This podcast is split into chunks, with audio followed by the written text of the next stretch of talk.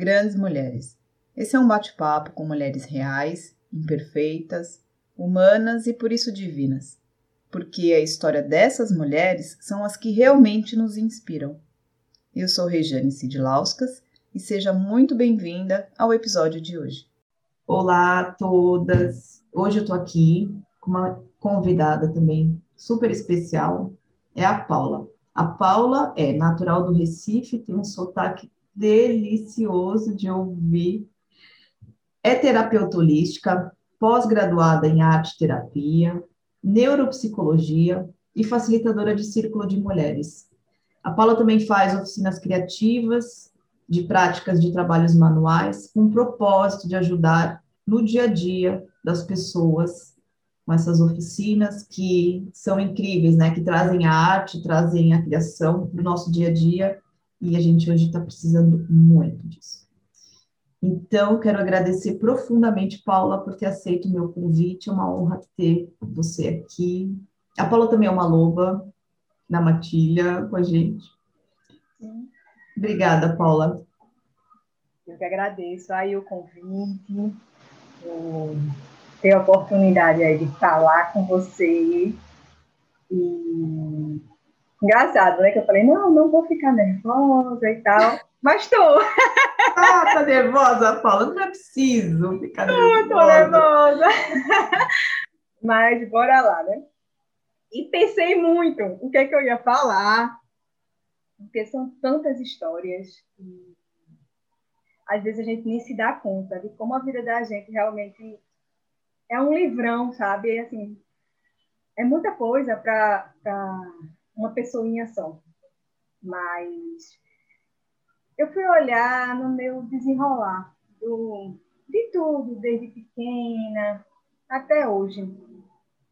E engraçado que existia algo em comum no desenrolar de tudo isso, né? Nessas, nessa minha lá vai eu agora denunciar a minha idade, né? Nessa enciclopédia Barça, que era moda, não sei se você lembra. Lembro! Nossa, era o sonho ter aquele monte de livro que eu achava aquilo fantástico. E eu acho que cada uma tem uma enciclopédia Barça dentro de si, né? porque são tantos, tantos volumes, tantas histórias. Às vezes a gente tem que fechar esse, um livro, né, para abrir um outro, um outro livro, ou continua capítulos e assim vai. E eu me voltei muito de quando eu era pequena. E, e como realmente eu fui surgindo, sabe? E o quanto as minhas histórias de criança foram interferindo durante todo o meu processo. E interferem até hoje, porque essa Paula pequena, né, que eu tenho que toda hora estar tá olhando, tenho que toda hora estar tá cuidando, ela vive aqui dentro de mim, não tem como eu me desvincular dela. Só ensiná-la é, uma nova visão de tudo que aconteceu. E desde pequena, eu sempre fui muito, muito, muito sonhadora. Filha única e de pais de culturas, vamos dizer assim, diferentes. Né? Meu pai sempre foi extremamente castrador, por conta da família que ele veio. E já minha mãe, uma mulher extremamente independente, por conta também do tipo da criação, e perdeu a mãe muito pequena e teve que cuidar de todos os irmãos. E a minha infância foi um choque cultural, porque a minha mãe queria que eu fosse luz e meu pai queria que eu fosse sombra. E essa dualidade me perseguia por um bom tempo, me persegue ainda, né? por um bom tempo. Então, quando eu paro assim e volto, né, no tempo e tal, que eu vejo quantas coisas eu deixei de fazer na minha vida, porque eu deixava que essa sombra me dominasse, né? Eu fui uma criança gordinha e aquilo mexeu muito comigo porque eu tinha vários sonhos que não podiam ser concretizados por conta da minha aparência física. Por exemplo, eu era louca para fazer ginástica artística.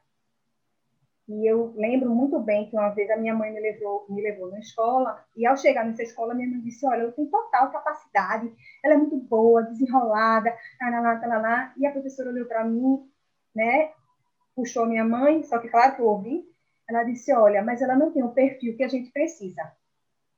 E eu sabia que, que, que o perfil era aparência física. E desde aquele dia, eu percebi que algo em mim se criou. Algo em mim é, era como se eu, naquele momento, eu descobrisse que o mundo não era a luz que a minha mãe me mostrava, mas que a realidade era muito mais a escuridão que meu pai queria me passar. E outras coisas nesse decorrer do tempo foram é, acontecendo. Minha mãe sempre foi de trabalhar muito, muito, muito, muito, muito, porque visualizava é, que precisava ter uma vida financeira estável para que eu pudesse me sair bem na vida, já que é, na, na infância dela ela sofreu tanto por conta de dificuldades. Então, ela começou a trabalhar muito, muito, muito, muito, muito.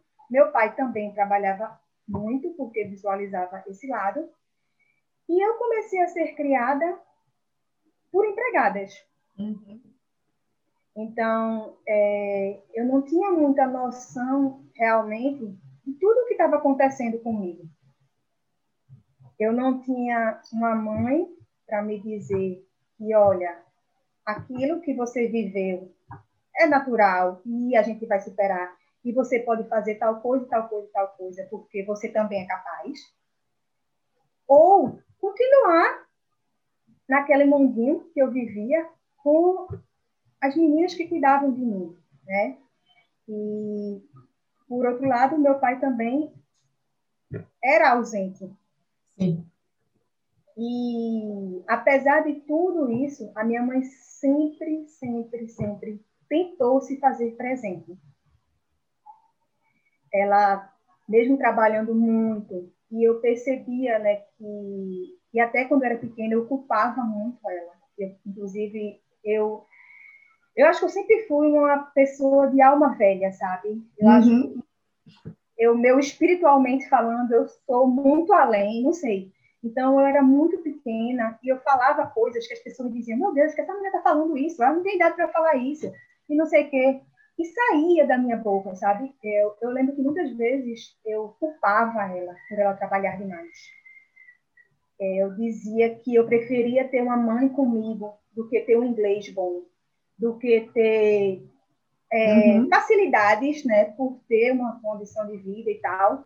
Mas eu queria ter o contato da minha mãe. E eu sempre passava isso na cara dela, de dizer: ah, a mãe de fulana fica em casa. E olha como ela é, sabe? e eu não tenho ninguém.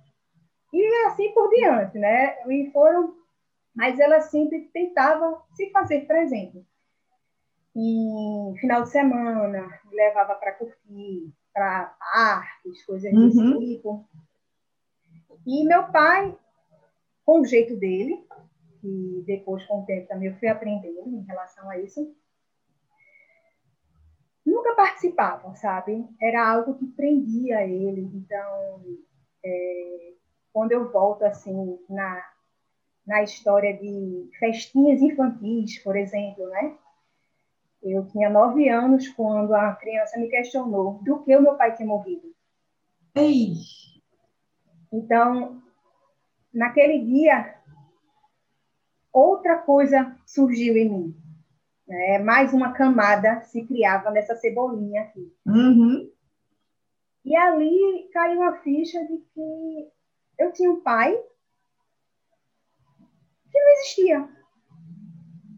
Que não, meu pai nunca foi para nenhuma festa de dos pais. Nunca, nunca, nenhuma. Então, para a escola, eu não tinha pai. E era muito estranho, porque eu sempre olhava, sabe? Agora eu, eu até uhum olhar aqui bem longe agora, mas eu, nas apresentações eu sempre parava, sabe? Fazia a apresentação e ficava olhando no sonho que aquela porta se abrisse e fosse ele, sabe? Assim, mesmo fosse no finalzinho, feito minha mãe, sempre acontecia, sabe? Minha mãe era sempre assim. Ficava olhando, meu Deus, a mãe fulano, a mãe ciclano, cadê minha mãe? Cadê minha mãe? Quando eu olhava, chegava ela, tá? Ah! Aquele jeito dela, e dava tchau, e se sentava, digo, ai, ela chegou, né? E meu pai nunca aconteceu isso. Eu nunca tive a presença do meu pai, assim, em festas, e várias outras coisas, sabe? É, coisas importantes mesmo, assim, da minha vida.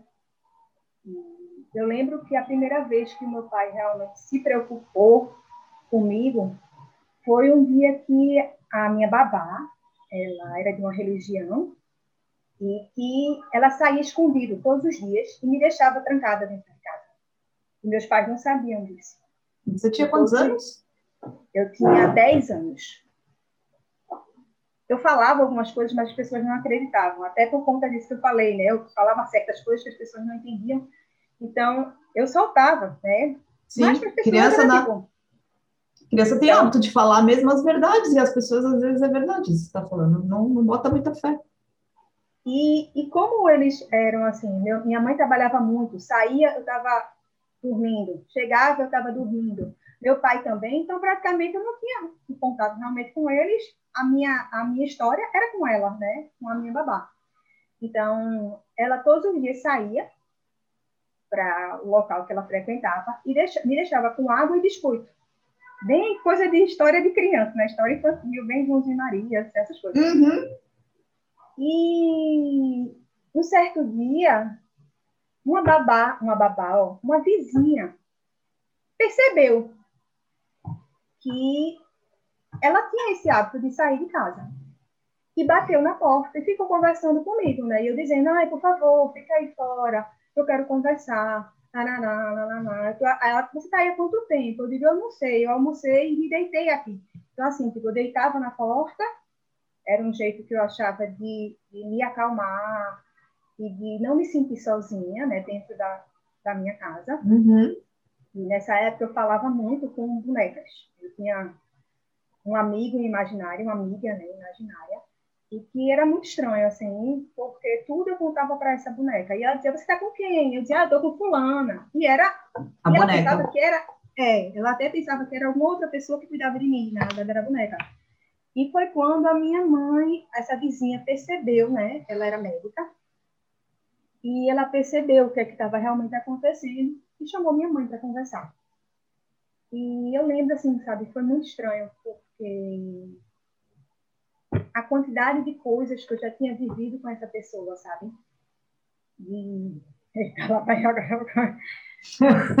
Respira, Paula. É, respira, assim, sabe? É, de, por exemplo, é, eu me tornei mulher, né? Eu menstruei com 10 anos de idade. Então, foi com essa pessoa que tudo isso aconteceu, né? E eu lembro que na época ela olhou para mim e disse: Ah, agora você tão pequena e já é suja, sabe? E, e muitas outras coisas, sabe? Assim, por exemplo, é, Aí minha mãe, né, inclusive, foi conversar com essa, com essa pessoa. E eu era de um jeito que eu tinha vergonha de todo mundo da minha casa. E também da minha família, de uma criança nessa idade, ela sai, vai para brincar com os amiguinhos e é... Eu participação especial. Pois é, Luna, Luna tem que A Luna, é. Os gatinhos sempre vêm. na hora que a gente vem. precisa. Uhum. Exatamente. E assim, eu não trocava de roupa na frente de ninguém, porque ela já tinha assim me explicado que aquilo era pecado, né? E eram muitas questões para uma criança de 10 anos.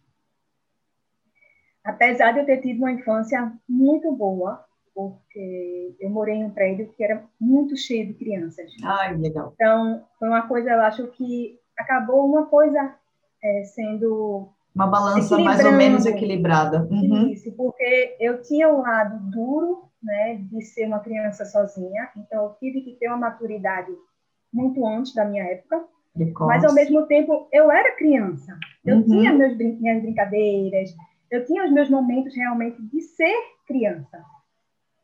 E depois disso eu lembro que a minha mãe me abraçou, sabe? Eu não entendia muito o que era, minha mãe me abraçou muito, pediu muito desculpas, sabe? Que ela não tinha noção do que ela realmente estava fazendo. né? E, e foi muito estranho, assim, porque na época é, minha mãe teve essa reação, sabe? E o meu pai se afastou ainda mais de mim. Como se ele se sentisse tão culpado com aquilo que ele não sabia nem como reagir. Uhum. Sabe? E eu lembro que eu sonhava em ter um abraço com meu pai. Era muito, muito estranho. Essa, essa sensação, sabe? Porque meu pai sempre foi um, um cara que as pessoas admiravam, é, sempre admiraram como marido. E assim, é feito hoje em dia, né, com Instagram e tal, que a gente mostra o que a gente quer. Exato. A gente faz recortes da nossa vida, né? E, e foi muito assim, muito, muito, muito esquisito. E quando eu fiz 11 anos, a minha melhor amiga, ela teve meningite meningocócica e, e morreu. Então, era a pessoa que eu conversava, sabe? Ela era mais velha, então eu via nela a irmã que eu sempre quis ter. E minha mãe sempre quis ter muitos filhos, mas ela tinha problemas.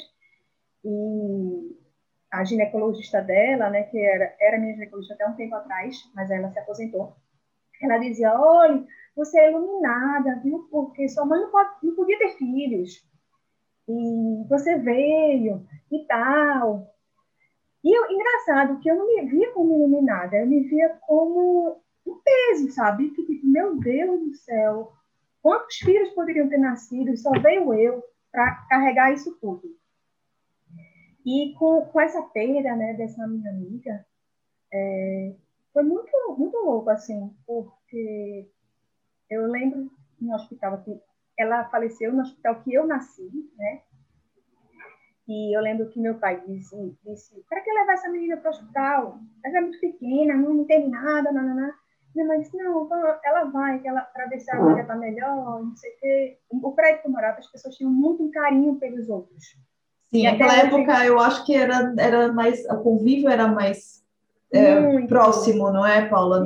Isso. Também tive uma infância conhecer, assim. Né, de saber o nome das pessoas, dos andares inteiros, uhum. e festinhas, então tudo isso acontecia. E quando a minha mãe disse, ó, oh, não, vamos lá, e me levou lá, né? Eu lembro quando eu cheguei no balcão, assim, do hospital, eu nem alcançava o balcão. Que, né? Era, aí eu já fui correndo antes, na frente, né? Encostei no balcão, eu disse, ah, qual é o número do quarto de Ana Kelly? Que era o nome dela, né? Ana Kelly. Aí a, a enfermeira olhou para mim e fez, ah, ela faleceu. Ah, desse jeito? Desse jeito. Meu e a minha mãe, a minha mãe foi rápido, né? Quando a minha mãe ouviu, minha mãe foi rápido, disse, olha, filha, vem cá, que a mãe vai falar contigo, não sei o quê. Quer dizer, sua mãe também não sabia, vocês estavam indo visitar. Não, não visitar. Sabia. Exatamente, não sabia. E ali, mais uma vez, sabe, outra camada se criava em mim. Porque eu comecei a ter o contato com a morte. Uhum, eu não sabia o que era, né? E eu venho de uma família que tem rixas políticas e que, por um bom tempo, a justiça na minha família era através da morte. Então, eu lembro que depois que isso aconteceu, é, o meu contato com a morte se tornou algo mais muito, presente.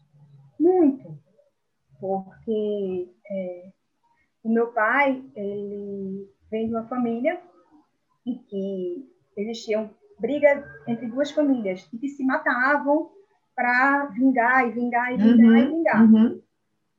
E um, alguns anos depois, eu comecei a toda hora perceber que as minhas viagens de criança, que eram é, as minhas férias, eu esperava o ano inteiro para poder ir para a fazenda, que era família do meu pai, porque era o lugar que eu mais me sentia bem. Era onde eu podia brincar com os bichos. Uhum. Era onde eu podia pegar em mato, sabe? Eu tinha um fascínio por fogueira.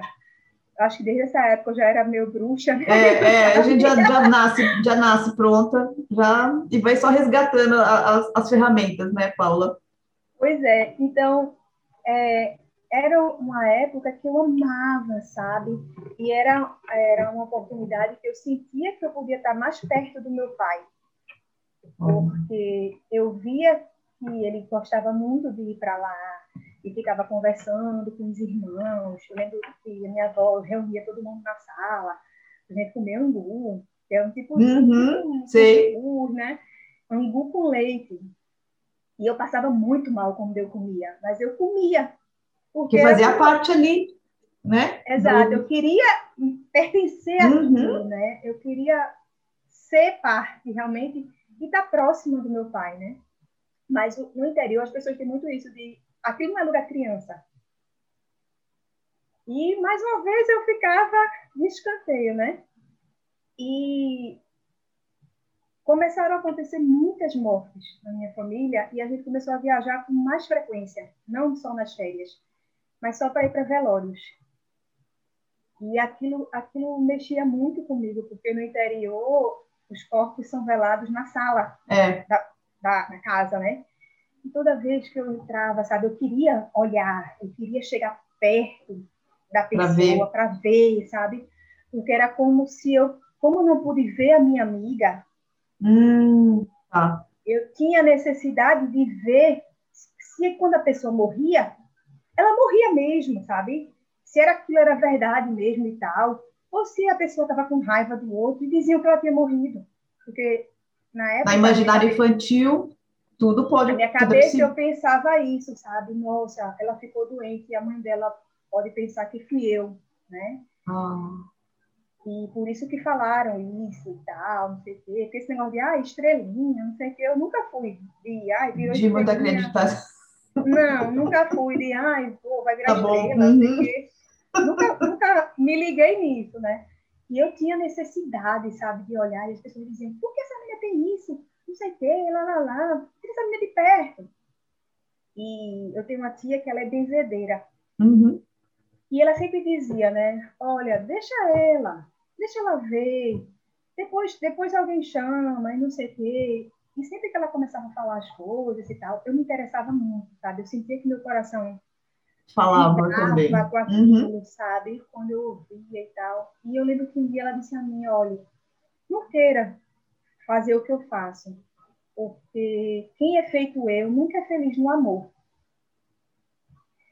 E aquilo, né? Eu acho que eu já já estava começando a ficar com 11, 12 anos, 13, nem me lembro mais.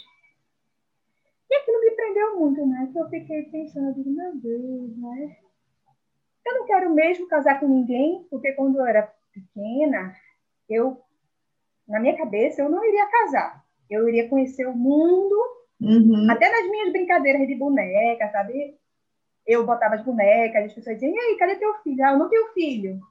Ah, eu vou viajar pelo mundo. E você é o quê? Não, eu sou professora. Não, eu vou, sabe? E era é umas coisas assim, muito, muito estranhas. E quando ela disse isso, eu disse, ah, que besteira, né? Não vou fazer questão. Só que aí o tempo foi passando. E eu fui percebendo a quantidade de crueldade que existia dentro de crianças. E, mais uma vez, aquela visão do você não é compatível com esse espaço me veio de quando eu era gordinha, né? E eu sentia a necessidade de que eu precisava mudar. Meu, eu em quadrilha da escola, por exemplo, eu não participava porque não existiam roupas que coubessem em mim. Os vestidos de matuto e tal, Hoje em dia a gente já vê vestidos grandes, vestido para adulto. Uhum. Mas naquela época eu tinha 13 anos, mais ou menos, e vestia 44. Então, nada ficava bonito. Ah. É? é roupa de adulto, né? Era roupa de adulto, exatamente. E começava, então, uma fase em que eu começava a me descobrir, né? Assim, eu já tinha seios e tal, uhum. então sempre fui de esconder muito. Até hoje eu sofro com isso, fiquei corcunda, né? Uhum. Porque, porque é, eu tinha essa postura de me esconder e era muito, muito estranho, porque na escola, que normalmente é um lugar de acolhimento, começava ali o meu real sofrimento. porque foi quando eu pude ver o quanto crianças é, podem ser cruéis, não por elas, mas pelos adultos que estão por trás delas, sabe? E que dizem o que é certo e o que é errado. Então, eu entrava na escola, ir para a escola para mim já era horrível, horrível, porque na fila da escola as pessoas já ficavam dizendo, ah, se esconde atrás dela, porque aí ninguém vai te ver. E eu ficava, sabe, poxa, eu não gostava de brincar. Eu comecei a não, não brincar mais, né? porque na época de, de educação física as pessoas não me chamavam porque eu não corria rápido, e várias outras coisas. Então, ali, é, mais uma vez, começava em mim não uma camada, mas eu acho que começava em mim uma morte, sabe? A sensação que eu tinha era essa. Porque eu era, eu era pequena, mas eu, eu tinha muito esse lance do. Nossa, como eu queria desaparecer. Então, a morte já vinha para mim nesse novo momento como uma coisa que me chamava a atenção de que seria bom para mim. E eu falava certas coisas, né, com a minha mãe. Minha mãe começou a me olhar diferente e tal, é, por, por todas essas questões que foram acontecendo. E ela via que existia uma dor em mim, sabe? E era assim, como se ela não suprisse aquilo. Mas que nunca teve a capacidade de parar para me levar para um profissional. Por quê? Uma criança, coisa de criança, Isso vai passa. passar, uhum. daqui a pouco ela é adulta e tal, são os hormônios, é. essas coisas, né? E, e nesse período, foi um período muito cruel em relação a, a esse meu desabrochar, né? É, estava entrando 13, 14 anos, é a fase que a gente está entrando na adolescência, e é aquela fase que já, por natureza, já é complexa. Trazendo ainda tá. todos esses registros, então fica mesmo complicado. Eu comecei a, a, a, assim, né, a sentir uma necessidade maior de contato com a minha mãe. Uhum. E nessa época, a minha mãe descobriu um tumor no cérebro. E, mais uma vez, são muitos mais uma vez, por isso que eu disse uhum. praticamente uma enciclopédia basta, né?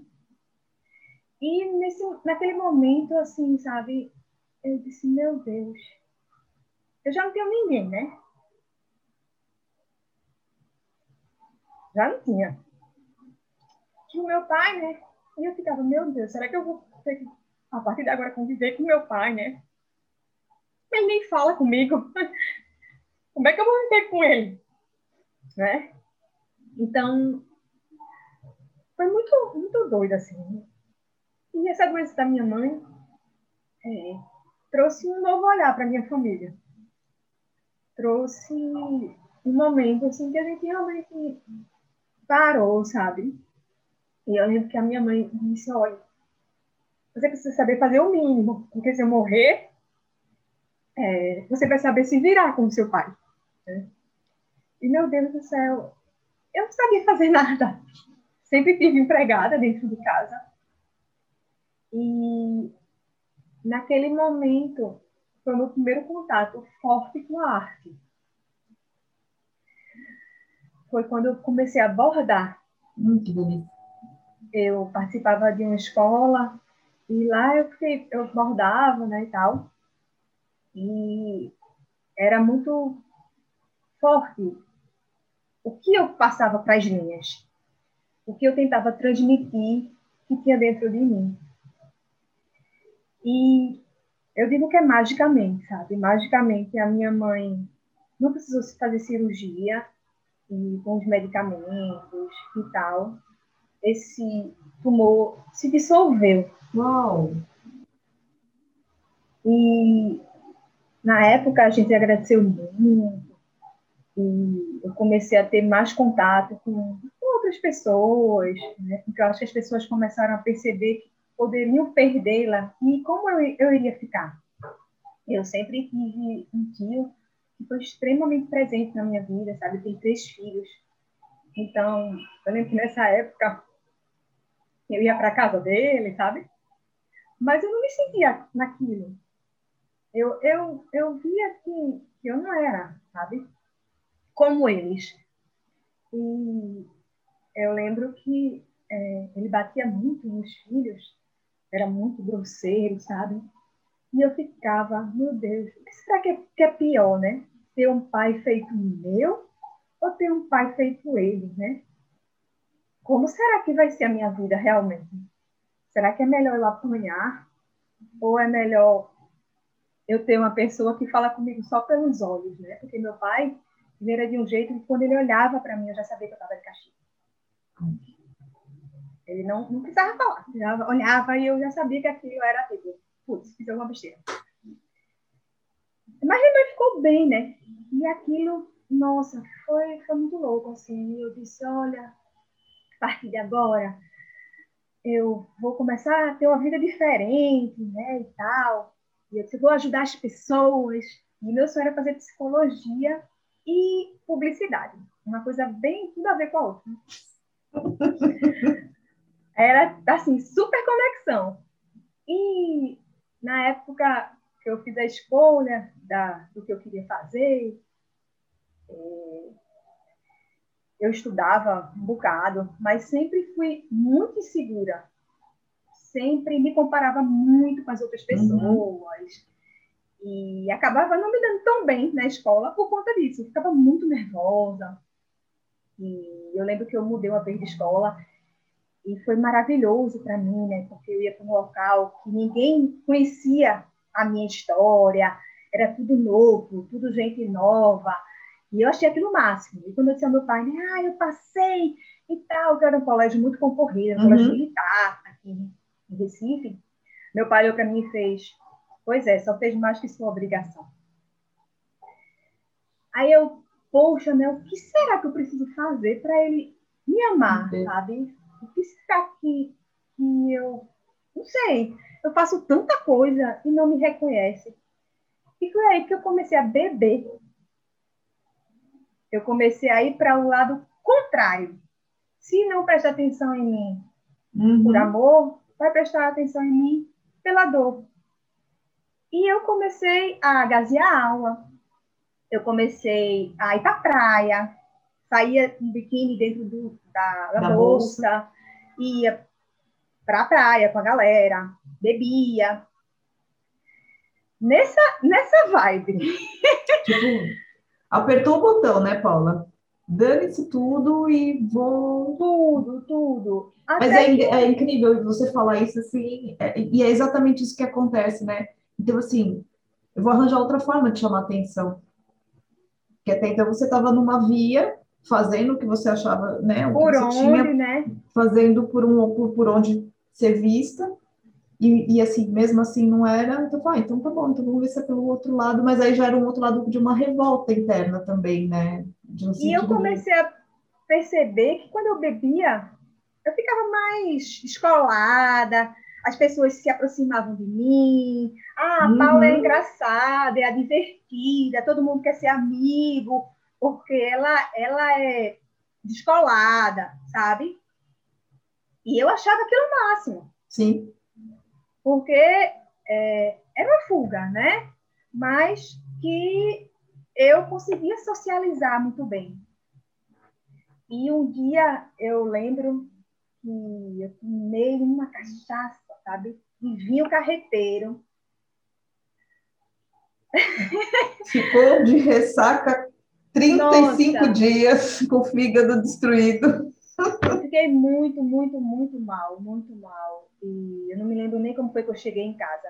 Eu só lembro que da cena, sabe? Meus pais chegando e eu deitada no banheiro, toda vomitada, sabe? Meu pai olhou para mim, minha mãe olhou para mim assim, como se assim,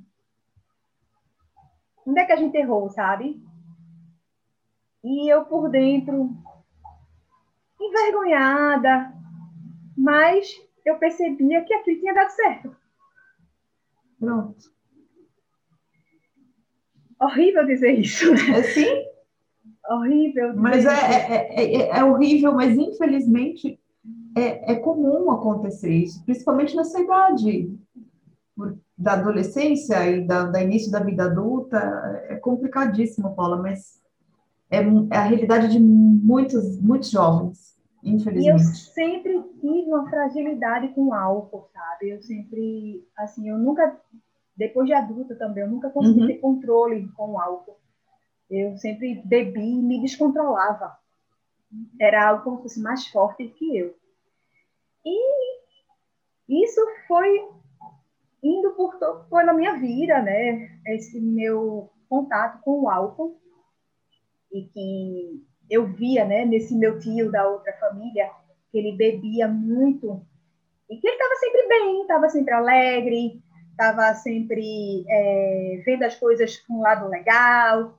E eu dizia, poxa, eu acho que é isso daí, né? Meu pai toda hora carrancudo, meu pai toda hora de uhum.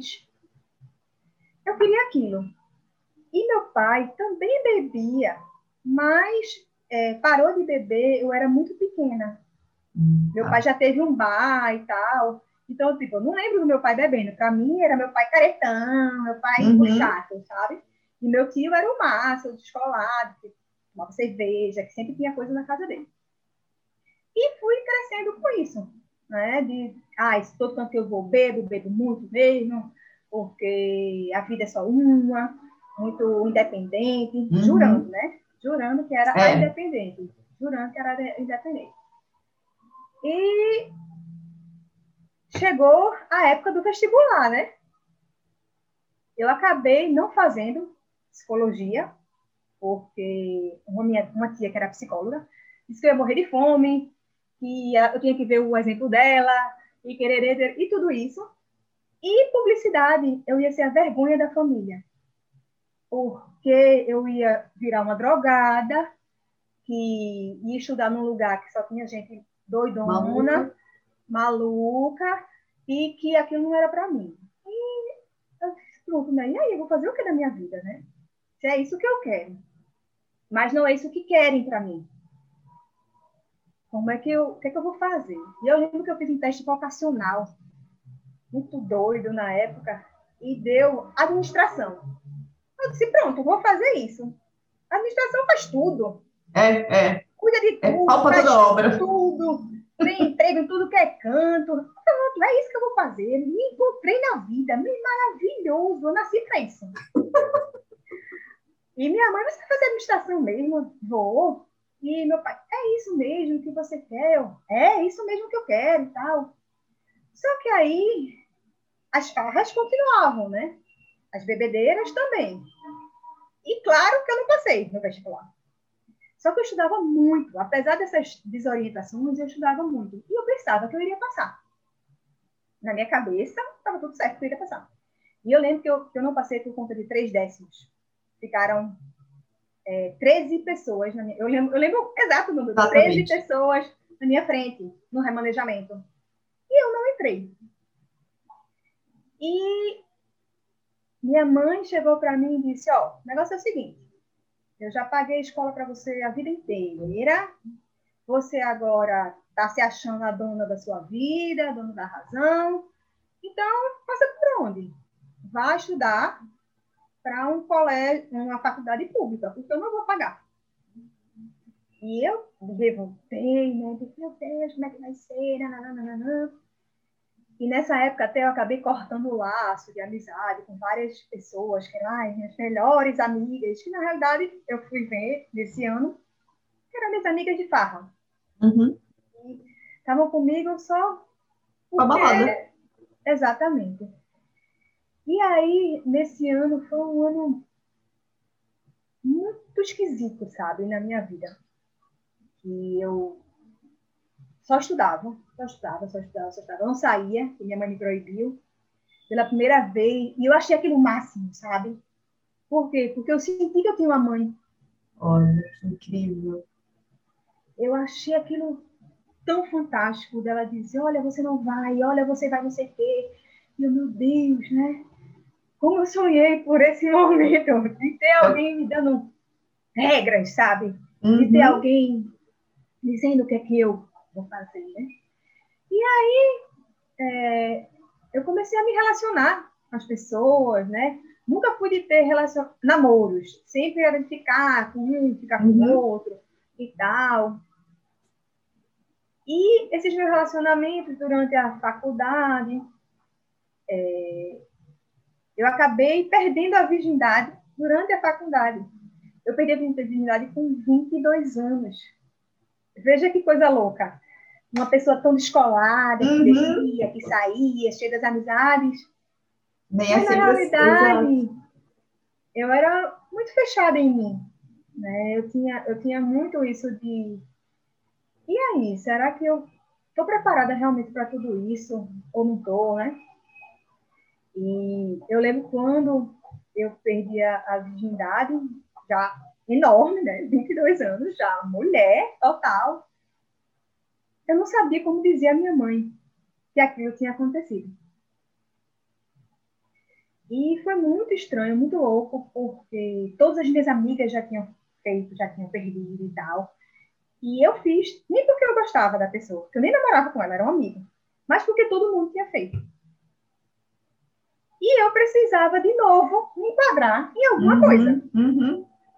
Me enquadrar naquela galerinha que é, que já era assim, né? E eu fiquei muito mal na época, porque foi contra quem eu era. Mais uma vez. e eu acabei a faculdade e eu vi que eu precisava me encontrar. Eu precisava realmente entender quem eu era, sabe? O que é que eu estava fazendo nesse mundo, porque eu tinha feito quase cinco anos de uma faculdade que eu odiei, que eu não entendia por que eu tinha feito aquilo, e eu digo sempre aos meus amigos que eu fiz para conhecê-los, porque eu tenho só, sabe? Porque eu ficava, meu Deus, eu fiz administração, eu sabia administrar minha vida, mas numa empresa. É, eu ficava, meu Deus, que coisa louca. Então, assim, eu, na época, antes de terminar a faculdade, eu já, eu já era, já tinha um cargo, né, numa indústria aqui em Recife, eu era coordenadora de vendas, então ganhava direitinho uhum. na época, e fiz um pé de meia e disse aos meus pais, né, eu vou embora. Não, você vai o quê, né? Vou, vou embora. E botei na cabeça que eu ia embora. E fui, né? Tem inclusive tatuada aqui no meu braço, né? 8 de setembro de 2015. Ou oh, 2015, ó, 2005. É, eu fui morar na Inglaterra. E foi muito louco, porque eu sempre fui uma pessoa muito doente, sabe? Eu sempre fui muito alérgica, é, sempre quebrava pé, quebrava perna. E eu era para você ter ideia, eu era conhecida numa clínica aqui, atendendo fraturas. Quando eu chegava, o povo já dizia, meu Deus, de novo! O que foi dessa vez, sabe? E eu tinha umas dores nas pernas, umas coisas muito estranhas, que nada passava essas dores. E eu vivia ainda. Aí teve época que eu fiz tratamento para. Ai, meu Deus, é um negócio que tomava injeção que doía muito, porque pensava que eu tinha esse negócio, sabe? E minha mãe era muito preocupada de eu ir, de eu ir morar fora, porque eu era doentinha. Como é que vai? É. Como é que vai né? fazer? Bebia muito, gostava de farra, doentinha. Como é que ela vai para fora do país, né? Sozinha. Mas eu vou. E olha, foi muito mágico, porque quando eu cheguei lá, sabe? eu pude ser eu. Ninguém ligava para nada. Se eu saísse de pijama, o povo tava nem aí. É. Se eu, ah, hoje eu quero sair sem pentear o cabelo. Ninguém nem me, sabe, não tava nem aí.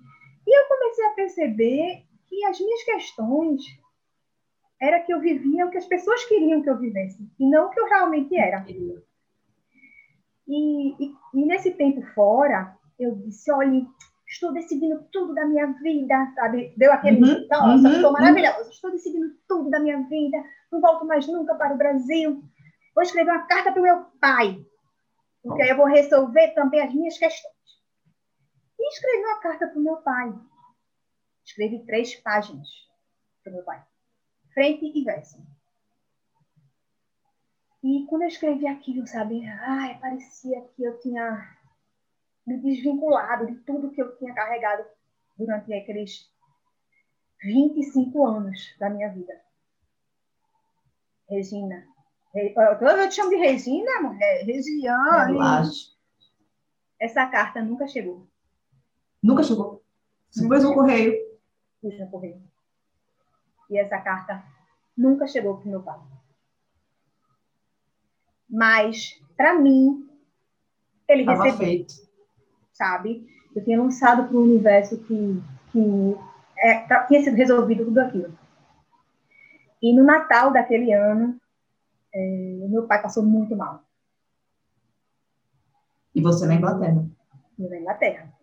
E minha mãe me ligou e disse: Olha, teu pai infartou. Eu disse: Você tem certeza que ele infartou? Ela disse: Ele ele está indo agora com fulano e chorando, né? Está indo agora para o hospital, não sei o quê. Não, não, não. Ele tá, não, ela não falou que ele infartou, disse que ele estava infartando. E eu, meu Deus, né? Na minha cabeça eu pensava que a carta tinha chegado. E que mal eu me senti, né? Meu Deus do céu, meu pai leu a carta e ele vai morrer, fui eu, não sei o quê. Não, não, não. E quando ele chegou no hospital, o médico disse: Olha, o senhor está bem, só está tendo uma crise de ansiedade. Ah, E como meu pai é hipertenso, né? A gente pensava que realmente ele estava tendo piripaque mesmo. sim. E o médico conversou com ele e tal, para saber o que estava acontecendo. E ele disse: Olha, é, o que está acontecendo com você, né? Algo está te angustiando. Aham. O que está acontecendo? Ele disse: Ah, nada. Ele sempre é assim, né? Nada, nada está acontecendo. Está, não sei o quê. Aí minha mãe disse que chegou para o médico e disse: Olha, a gente tem uma filha, filha única e tal, nossa filha, e ela está morando fora, disse que não vai voltar mais. Aí foi quando meu pai chorou, Olha. sabe? Algo que eu não lembro de, de, de presenciar, né? E minha mãe já estava tudo certo para ir para a Inglaterra, né? Ficar um tempo comigo e tal. E a gente foi fazer um mochilão pela Uhum. Europa, eu e ela. E ela conversou comigo, né? Disse, e aí, filha, tu vai voltar mesmo ou não? Porque se você for ficar, eu vou lhe apoiar. Mas o seu pai está sentindo muita falta de você. E quando eu voltei, sabe? Eu conheci um pai. Foi, foi muito incrível, sabe? E, e foi muito, muito doido, porque na minha volta, sabe, meu pai comprou flores. Meu pai nunca comprou flores. Nem com a minha mãe. E ele comprou flores pra gente, sabe? Um buquê pra ela, um buquê pra mim e tal. E foi para o aeroporto. Mas o meu voo não chegou. A gente. A gente assim? Meu bolo chegou. pois é, a gente ficou presa em Portugal. Aqui, logo ali. Teve um problema com a TAP na época. E eles venderam mais passagens do que Do que podia. podia. E a gente ficou. Ah, então quer dizer, a sua mãe foi, meio que te trouxe de volta. Você voltou com ela na altura. Isso. E a gente ficou, né, no aeroporto lá de Portugal e tal, e ele aqui sem saber de nada, É, não tinha esse lance, De WhatsApp. É, né, tinha, tinha já celular, mas não Mas era não tinha nossa. WhatsApp. É, E era, era Messenger, na época era é, é. Messenger, né? Aí eu parei no aeroporto E ai, vi aí, não sei o que, para falar. Disse, oh, a gente não tem previsão de volta, porque não tem voo. E falando se a gente quiser, a gente vai ter que comprar um outro voo. A gente não tinha dinheiro para isso, né? E eu fiquei muito frustrada com aquilo. E eu lembro que, que a minha tia tirou uma foto, sabe, do aeroporto, como é que todo mundo estava. Meu pai, meu pai já com o nariz vermelho, de choro, dois. Meu pai vinha assim, sabe? Cara bravo? E, tipo, com dois buquês na mão, sabe? E a gente acabou conseguindo um voo para Fortaleza. Mas eu cheguei, acho que foi dois dias depois. E foi muito interessante, porque depois que passou, eu entendi o porquê da gente não ter chegado naquele dia, sabe? Porque existia ainda alguma coisa que não estava certa. Tá. E quando a gente chegou, sabe, que meu pai me abraçou, que meu pai disse: Ai, minha filha, que bom que você voltou, estou tão feliz em te ver e tal. Olha, eu prometo que agora vai ser a gente. Vamos ser sempre nós três. E aquilo, sabe? Foi, foi muito, muita loucura na, na minha cabeça, porque eu fiquei sem querer é, receber aquele amor.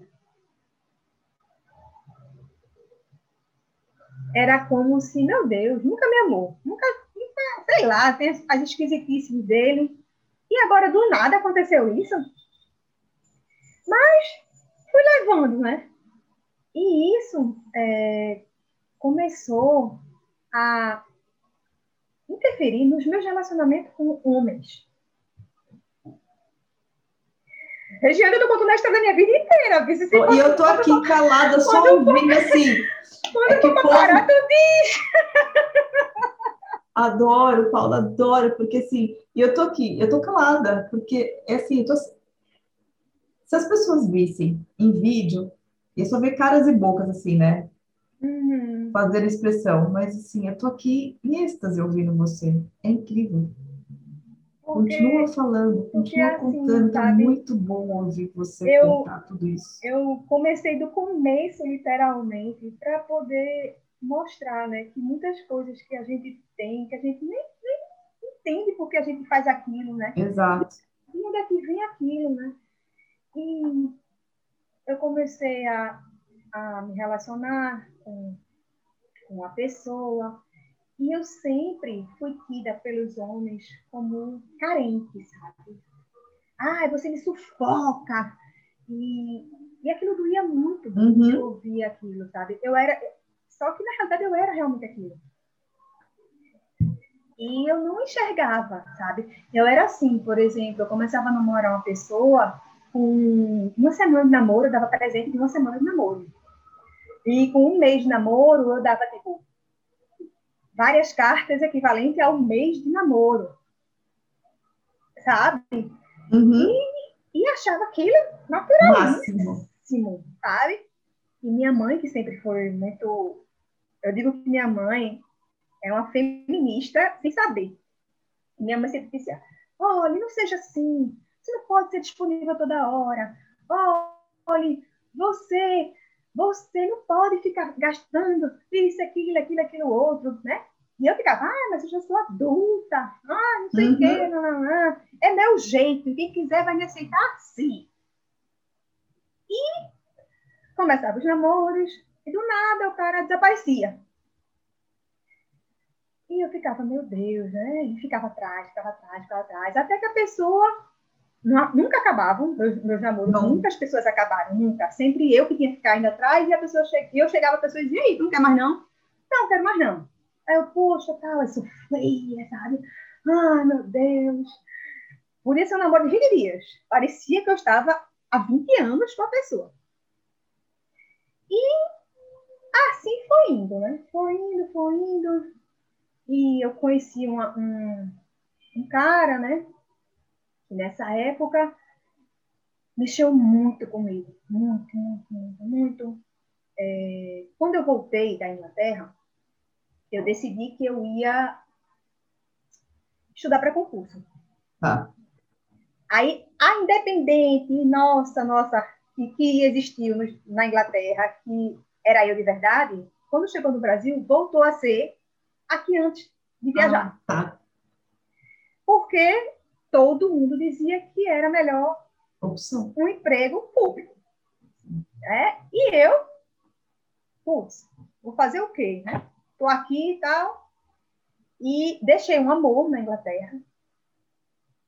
Era apaixonadíssima por essa pessoa. E a gente, eu digo que a gente viveu um romance de, de filme, sabe? Muitas pessoas me perguntam, e aí, eu já tive o amor da minha vida, sabe? Uhum. É... Inclusive, ele faleceu, esse rapaz, há um, alguns anos atrás. E eu descobri depois. E é, é muita história! Ano é muita história! É muita história. Inclusive, ele faleceu, Paula. Vocês Faleceu. perderam contato, então, quando você veio embora. Não, não perdi o contato. A gente continuou se falando, porque a gente tinha esperança de ficar junto. De ficar junto de novo. Mas ele era muito novo e tinha os sonhos dele. E eu também estava aqui. Eu não estava disposta a abrir mão da minha vida de novo, da minha família e tal, para ir Uhum. morar na Eslováquia. Porque ele disse que ia sair da Inglaterra e ia voltar para a cidade dele, o país dele, Ah, que era a tá. Eslováquia. E eu não estava interessada. Mas aí a gente continuou, né? Era um amor louco e tal. E era uma coisa tão pura, sabe? Era, era muito diferente de tudo que eu já vivi na minha vida. Tudo, tudo que eu já vivi na minha vida era muito diferente. E eu lembro, assim, a imagem que ficou dele na minha vida foi uma vez a gente esperando o ônibus e ele olhou para mim, aí disse: Qual é o teu sonho hoje? Eu disse: Meu sonho era dançar na chuva. Aí, poxa, um dia a gente vai realizar. Eu disse, pois é. E minutos depois começou a chover. Ai, que incrível! E aí, E a gente ficou dançando no meio da rua. Ai, que lindo, Paula! É sério? E que aquilo foi, lindo! aquilo foi muito, muito doido, assim, sabe? E eu, eu lembro a música também que ele cantou para mim, sabe? Que eu sou péssima cantora, né? Mas é uma música de Aerosmith. I don't want to, I don't want to Close my eyes. Não, não, não. É, é, eu sei, tá tendo filme, filme I miss incrível. you, baby. Uhum. I don't miss you. Essa aí, essa aí. sabe? E até hoje é, eu lembro dele com muito carinho, com muita leveza. E eu tinha esperança, né, de encontrá-lo e tal. Só que a vida não vai muito como a gente planeja, né? Eu não via realmente Como, né? esperança de estar junto e tal. Claro que hoje em dia, com a maturidade que eu tenho, eu vejo que tudo é possível quando a gente realmente quer, É, né? Só que na época eu não tinha essa, essa maturidade e essa vontade realmente. E acabei conhecendo uma pessoa, e eu pulei uma pessoa, né? Conheci uma pessoa aqui que mexeu muito comigo. Era um cara mais novo que eu e tal e que mexeu um bocado, assim. E eu disse, poxa, eu vou dar uma chance a essa pessoa. Né? Eu estou alimentando isso longe e nada a ver. Só que aí é, a vida ela faz muito isso, de trazer para a gente coisas que a gente precisa cuidar da, na gente e que a gente não percebe. Né? E com esse rapaz, eu estava crente que nossa, encontrei o meu príncipe encantado. amor pra vida toda. E vou esquecer o menino, né? De lá de, fo de fora, porque já não vai rolar, e vou ficar com esse menino. Só que aí começou, sabe, o relacionamento à distância, de novo. Apesar de ser no mesmo estado, mas em cidades diferentes Diferentes. Isso mexe. Né? Quem quiser que diga que não, interfere. Porque chega um momento que você precisa tomar alguma decisão e tal.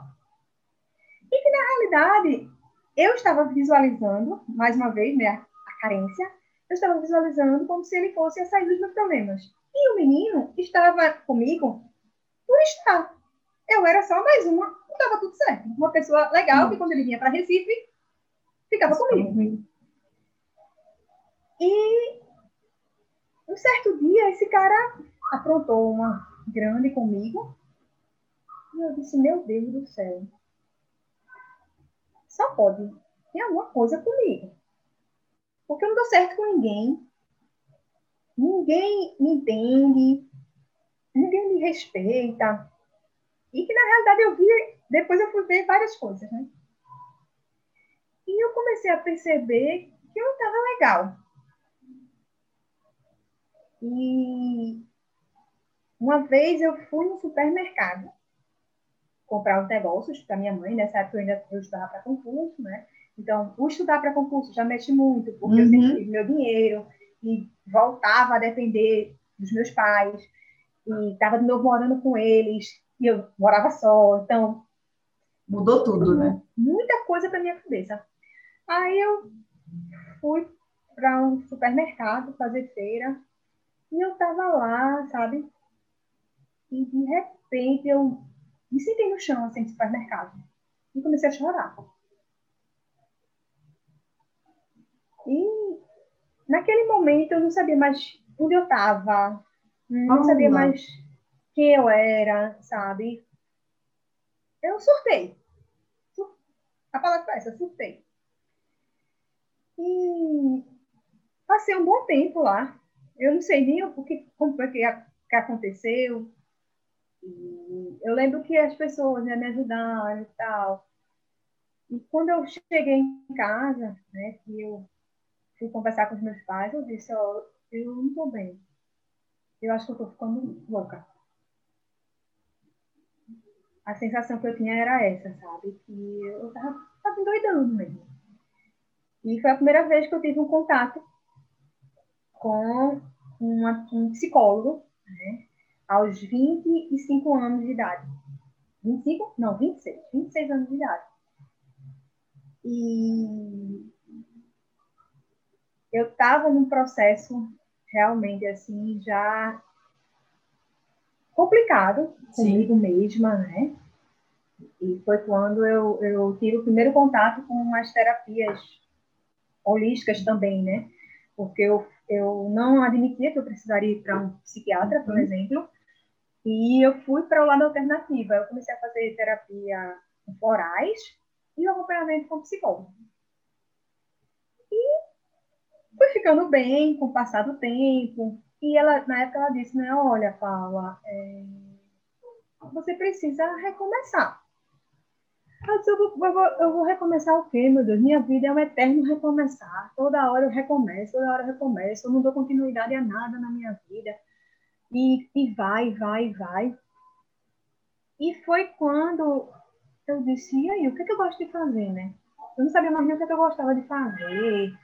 Porque eu só estudava, só estudava, só estudava. Aí eu não via sentido nenhum. nenhum. Uhum. Viajava o Brasil inteiro e ficava toda vez perto, sabe, de ser chamada e tal que até anos atrás, depois que eu não tinha mais nem graça, eu fui convocada para um concurso que eu tinha passado na época. minha mãe, Olha. vai assumir? Eu vou, não, porque não tem mais nada a ver com a minha vida. Nunca teve, na realidade. É, é. Nunca teve, na realidade. Aí, nesse momento, eu disse, cara, não sei não o que, é que eu gosto de fazer, não. Eu gosto de dormir, comer, sei lá, não sei. Não eu, e nem nada. dormir direito, porque nem dormir eu dormia direito. Né? Só que aí eu comecei a fazer bijuterias. Porque ah. desde pequena eu sempre tive muita facilidade com trabalhos manuais. E mais uma vez, Bom. a arte uhum. me puxava, sabe? Mas as manualidades me puxavam. E eu comecei a fazer bijuteria. E aquilo começou a dar certo. E como eu estava num processo assim, eu, na época, eu abri uma loja, né? O nome era Doida por Acessórios, porque eu estava meio doida. e eu achava que tinha tudo a ver, né? Esse recomeçar na loucura que eu estava vivendo. E eu botava aquela loucura que eu tinha na minha arte. Na hora, na joia. Na joia. E, e começou a dar muito certo e tal. E eu comecei, aí eu virei sulanqueira de, de de concurseira, passei a ser sulanqueira. Eu arrastava uma mala pelo meio da rua para ir visitar o povo para vender bijuteria. Que você fazia. Que eu fazia. Só que aí começou a ter uma demanda grande que eu não conseguia mais fazer a quantidade de gente que me procurava. Aí eu comecei Uou. a viajar para São Paulo para trazer bijuteria para Recife. Viajava e tal, não sei o quê, e trazia. E eu era conhecida os cantos assim, porque quando o povo escutava o barulho da mala, sabe? Eu ia para as empresas, na hora do almoço, para vender as bijuterias. Era, era uma festa. E aquilo começou a me fazer super bem, né? Eu disse, nossa, me encontrei. É isso que eu quero fazer. Não sei o quê. Lá, lá, lá, lá, lá, lá, lá, lá. Engraçado é que eu começava a fazer isso e as pessoas me chamavam para ir vender bijuteria na casa delas. Ah. Ai, Paula, vem aqui, não sei o quê. Lá, lá. E eu ia. E quando chegava lá, as pessoas conversavam comigo, conversavam, conversavam, conversavam, conversavam, conversavam. Eu sabia da vida de todo mundo. Sabe? Sei. E eu, e eu, meu Deus do céu, que loucura, né? Eu vim vender uma bijuteria sai daqui sabendo que a mulher tá vindo casamento, não sei o que, não sei o que, não sei o que. Que coisa louca, né? E eu. Terapia a domicílio. Pois é, eu já não estava bem, né? E ainda escutando o povo. Eu cheguei para minha, pra minha psicóloga e disse: Ó, oh, toda vez que eu faço isso, acontece isso, isso, isso. isso. Ela disse: É, será que não é o momento de você rever a sua vida? Tá lá, tá lá. Eu, é, deve ser, né? Mas aí, eu e meus recomeços, né? Uhum. Surgiu a oportunidade de eu abrir uma loja de lingerie. Veja. Estou vendo. Olha, esse, esse podcast vai dar três horas, vai ser, vai ser igual seriado. Tem problema. Vai ser igual seriado. Tem problema. Mas assim, quantos recomeços a vida da gente tem, né? E ela, aí eu tive a oportunidade de abrir uma loja de lingerie com uma tia minha. E eu sempre fui a louca da lingerie. Eu sempre amei calcinha uhum. sempre adorei coisa de sexy shop, sabe? Achava o máximo aquelas coisas. E antigamente não era feito é hoje. Não, é. Que você, assim, né? Com, com... Eu lembro, meu Deus do céu, quantas vezes eu fui taxada de, de puta, de rapariga, porque eu gostava dessas coisas. E como eu não tinha relacionamento fixo com as pessoas, aí eu aí pronto. mesmo, né? Uhum. E eu ficava com muita raiva quando eu vi essas coisas. Eu, eu, eu escutei muitas vezes de cara dizendo, ah, você é muito legal, mas você não é menina para namorar. Por quê? Por que eu não sou para namorar? É? Porque vende lingerie. Não, porque eu gostava de coisa sex shop, né? Ah, e tal. Tá. Sabe? Tá. Era, era meu, meu doido. Aí Nessa época, eu conheci uma pessoa e coincidiu de ser o momento de eu abrir a minha loja de lingerie, né? Aí, e casar. Hã? pois é. Foi assim mesmo, sabe? Foi um negócio tipo, eu conheci esse rapaz e eu vendia bijuteria até na época.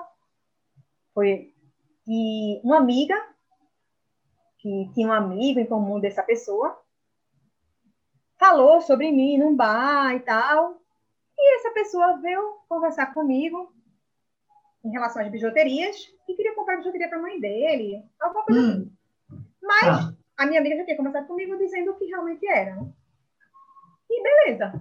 Conheci essa pessoa e a gente começou a sair. Só que hum. a pessoa aqui, que sempre pensou que estava resolvida, né? Aquela carênciazinha dela e tal. já estava tratada. Pois é, o crente que estava, né? Estava aqui, do lado de Paula Pequena, né? Paula Carente, que era uma festa aqui dentro. Falou mais alto e disse: Ah, vou dar uma chance a essa pessoa. Quando a gente está carente, a gente não, não ouve intuição, a gente não. não ouve pessoas de fora, a gente não ouve nada. só quer saber de que aquela pessoa. De atender poder... a necessidade da carência, né, Paula? Só sobe de atender aquela, aquela fome por alguma coisa que a gente não sabe nem que coisa é essa, né? Um buraco, sabe? A sensação uhum. que eu tinha é que eu tinha um buraco dentro de mim que só outra pessoa poderia preencher. Na minha mentalidade era isso. Que um dia, quando eu conhecesse alguém, aí já não, não existia mais a menina que falou que ia conhecer o mundo, né? Que, nossa, já estou com 30 anos, e era 30 anos? 33, acho que era 33 anos. Isso, eu estava com 32, por aí. Já estava velha, todo mundo toda hora falando isso para mim, que eu não aguentava mais, e que eu ia ser igual as minhas tias, é, sozinhas, que não ia ter ninguém, e que como é que ia ser, porque eu sou filha única, quem vai cuidar de mim, parará, parará, parará. E eu, meu Deus do céu, realmente eu tenho que me permitir conhecer alguém. Eu mereço conhecer alguém. Sabe? Todo aquele uhum. discurso. Todo aquele discurso. E me permitir conhecer essa pessoa. Só que essa pessoa, desde o começo, já dava traços que não ia dar certo. Sabe? Eram muitas coisas que aconteciam, inclusive pessoas que chegavam para mim e diziam: Olha, você parece ser tão legal, deixa para lá, uhum. não é isso, não, mas eu sou uma pessoa muito boa, sou capaz de Madre Teresa de Calcutá ajudar as pessoas. Uhum. Que é outra, outra característica das pessoas carentes, né? É que elas pensam que elas vão mudar o mundo e uhum. ajudar todo mundo a ser uma pessoa melhor. E isso eu tive que aprender na lapada real. E dei essa danada, essa chance para essa pessoa. Acabamos namorando. Inclusive, na época de namoro, aconteceu um incidente, sabe? Que ali já era para ter terminado tudo. E ele falou sobre a minha roupa, que eu estava com uhum. uma saia muito curta no dia. E engraçado, que depois que eu é, tive essas questões, né, que eu falei com essa outra pessoa, eu parei de beber. Tá. Eu percebi que na terapia e tal, que aquilo não era não fazia. Uhum. E que realmente fazia com que eu nunca fosse realmente eu.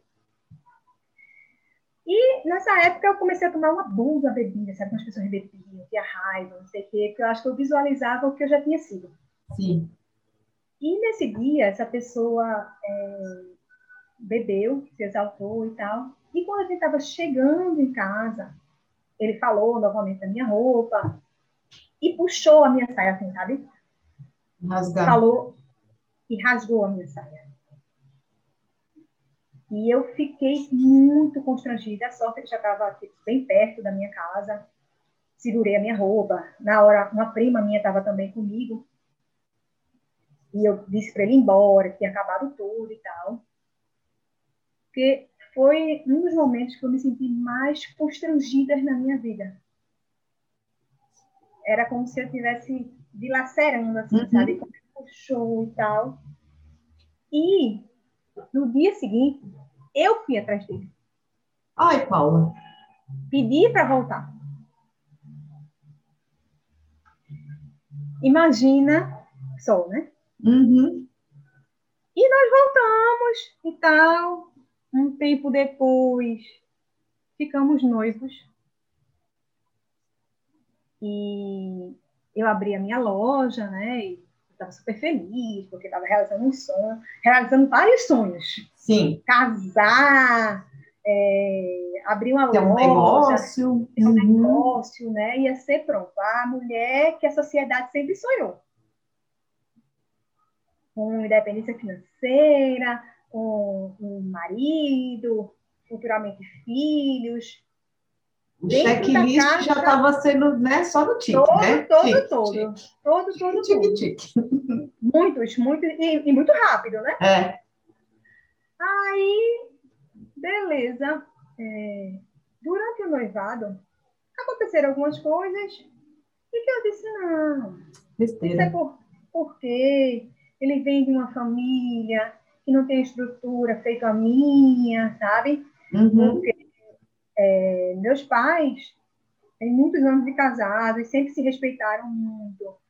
Meu pai do jeito dele, né? Sempre amou muito a minha mãe e tal, nunca fez nada com a minha mãe. Então, eu visualizava aquilo, né? Só que a vida me dava sinais, me dava sinais, sabe? E a carência, né? Que era algo que eu não tinha resolvido, que eu pensava que eu tinha resolvido, me faziam manter aquilo, me faziam manter aquilo, né? E a gente casou. Casou. Casamos. Casamos com uma festa enorme para 200 pessoas, uma festa de arromba, né, que meus pais fizeram o que podiam e que não podiam, porque era a única filha, e que o sonho da minha mãe, do meu pai, era ver a filha casando e tal. Então fizeram tudo como eu imaginava, sabe? Um domingo de manhã, num local verde, tudo girassóis. Ó, inclusive eu tô de girassol oh, hoje. girassóis e tal, sabe? Bem contos de fadas. E eu me lembro que no dia anterior ao meu casamento, eu mandei um e-mail para aquela pessoa da Inglaterra. Dia do casamento? No dia, no dia anterior ao meu casamento, eu mandei um e-mail para ele, dizendo: Olha, é, eu ainda sinto alguma coisa por você, mas eu sei que a minha vida precisa continuar e você também. Eu não, você não merece ficar preso a mim e eu vou casar amanhã. Coisa de, de filme, né? Hollywood. Que louco. E esse foi o último e-mail que eu mandei para ele em vida. Ele respondeu? Não. Não respondeu. E fui-me embora casar, né? No dia do meu casamento, Regiana, eu tô vendo a tua, mulher, que esse podcast tem que ter uns três capítulos. Tem problema não, tem problema não. Vai ser, vai ser, vai ser igual Netflix aqui. Olha aí o seriado da Paula em três capítulos, não tem problema. Não tem problema, ele divide, não tem problema. No dia do meu casamento, eu estava muito feliz, sabe? Muito, muito feliz. E ao mesmo tempo eu estava muito angustiada. Porque estava sendo tudo como eu sonhei. Mas tipo, eu não sabia se era aquilo mesmo que eu queria. Ah. Mas e eu sabia que eu não podia desistir. Porque tinha muita coisa envolvida uhum. por trás, né? Mas eu lembro quando a maquiadora chegou, ela segurou na minha mão, sabe? Eu disse, e aí, tá feliz? Eu disse, ela não sei. Ela disse, ai, mas é uhum. normal que você tá ansiosa e tal. Aí, é, eu estava lá, né, nesse lugar, trocando de roupa, e a mãe, né, da, da pessoa chegou e disse, ah, é, cadê o seu vestido? Aí eu disse, esse aqui, aí estava pendurado, né, porque esse aqui era da é. e tal. Aí ela pegou, segurou assim o vestido, né, fez, você vai casar com isso aqui? Como assim? Aí eu respirei, a maquiadora percebeu, né? Ela disse, olha, é, vamos fazer assim, a senhora vai para o quarto da senhora, daqui a pouco, quando for para me pintar, eu lhe chamo, né? Eu abri no choro. Eu chorei muito, muito, muito, sabe? Porque, assim, meu Deus do céu, e aí, né? E ela foi perguntar à minha maquiadora onde é que estava o buquê dela. E a maquiadora disse, olha, quem usa o buquê é a noiva e tal, para lá. E aquilo me deixou muito confusa, sabe, no dia. E foi muito, muito, muito doido, né? Muito doido e tal. E ela disse, olha, você tá uma noiva, a minha maquiadora disse, tá uma noiva linda, e vamos botar um gelinho, não sei o que, lá, uhum. e vamos, vamos, porque o dia é seu, perere, perere. E essa pessoa, é, Aí nós casamos, né, a cerimônia e tal. E durante a cerimônia ela passou mal, e chamou o filho para dizer que foram tantas coisas, sabe? Assim, resumindo, que, que não era para acontecer. E que ele ia abandonar ela, essas coisas, e ele disse que não, que seguisse a festa. E a festa seguiu-se, né? E aí, tudo bem. Vim para minha vidinha de constipada, né? De casa de boneca, com um apartamento bonito, com tudo dentro do bom e do melhor. E aí, com um mês de casada, eu descobri a minha primeira traição. Pois é. E aquilo foi assim, eu me senti tão envergonhada, sabe?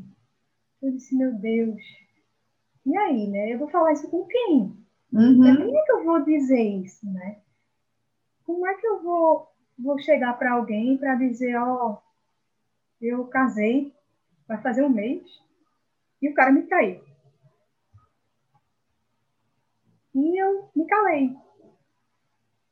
Sim, porque é, é, é aquilo, né, quando a gente fica, eu acho que assim, a gente fica tão transtornada, tão transtornada, e é isso, né, é a vergonha pelo que o outro fez com a gente. Acho que essa é. Uau! Eu, eu me senti muito, muito mal, sabe? Aí eu lembro que quando a gente fez um mês de casado, né? Eu fiz um jantar aqui na, na casa para poder. Quer dizer, você descobriu e não falou nada. Nem para ele, nem para ninguém. Tá. Nem para ninguém. Não, eu falei com ele. Eu falei com ele e tal. E ele disse que eu não era para mexer nas coisas dele. Que a gente é casado, mas que cada um tinha que ter sua individualidade, para lá, para lá. E eu achei aquilo estranho, mas acatei. E, e quando eu fiz um, um, mês, né, eu fiz um jantar na minha casa, convidei os pais dele e os meus para vir para cá. E eu fiz uma carta, sabe, para ele, falando um monte de coisa. E como se desculpasse por tudo que, tá, que já tinha acontecido desde a época de namoro até aquele dia, e que a gente ia enfrentar tudo junto, bem romântico, né? Bem romantismo. E assim foi. E cada ia se passando as épocas, né?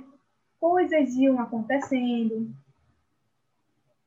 E cada vez mais eu ia me perdendo de mim.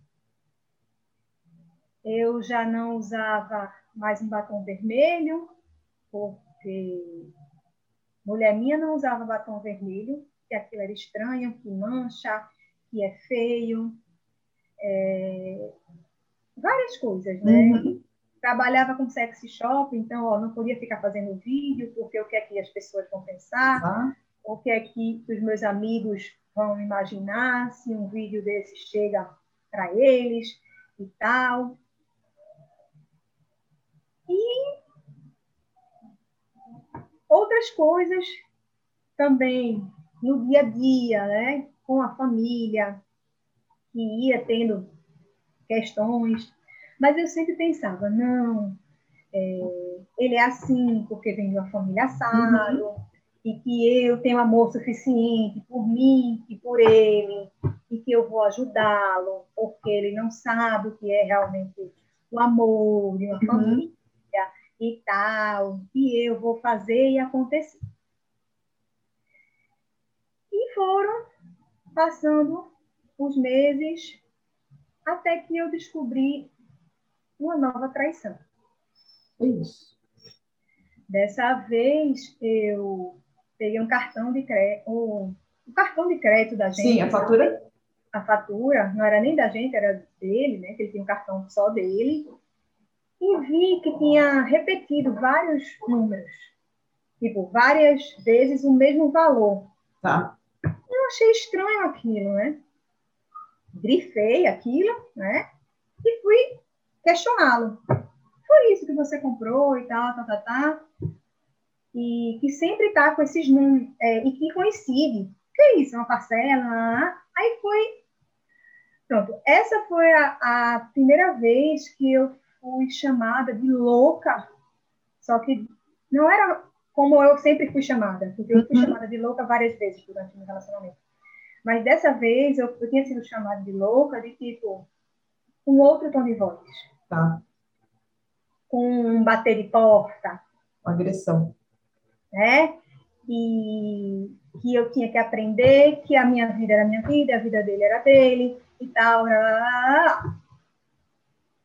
E mais uma vez eu fiquei sem entender o que tinha acontecido e ainda ganhei de brinde dias sem falar comigo, porque ele fazia isso. Sempre que acontecia alguma coisa errada, ele parava de falar comigo.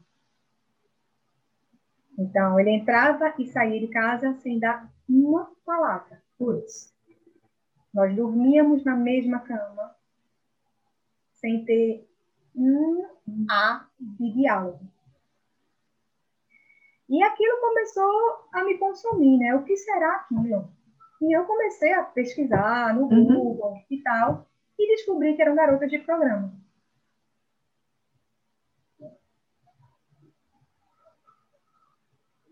E na época, inclusive, os pais dele não estavam num período bom, financeiramente falando, e era uma pessoa que gastava com mulheres tendo uma mulher em casa. Paula do céu. E eu, e eu ficava, né? Tipo, meu Deus, eu devo ser uma merda mesmo. Eita, aí, desculpa, não pode falar não. Não, pode sim. Censura livre. E eu, meu Deus, eu devo ser uma merda mesmo. Porque, é, cara, eu tô aqui, né? E o cara não me procura. E ainda gato, porque se na minha cabeça era assim, se eu negasse, né?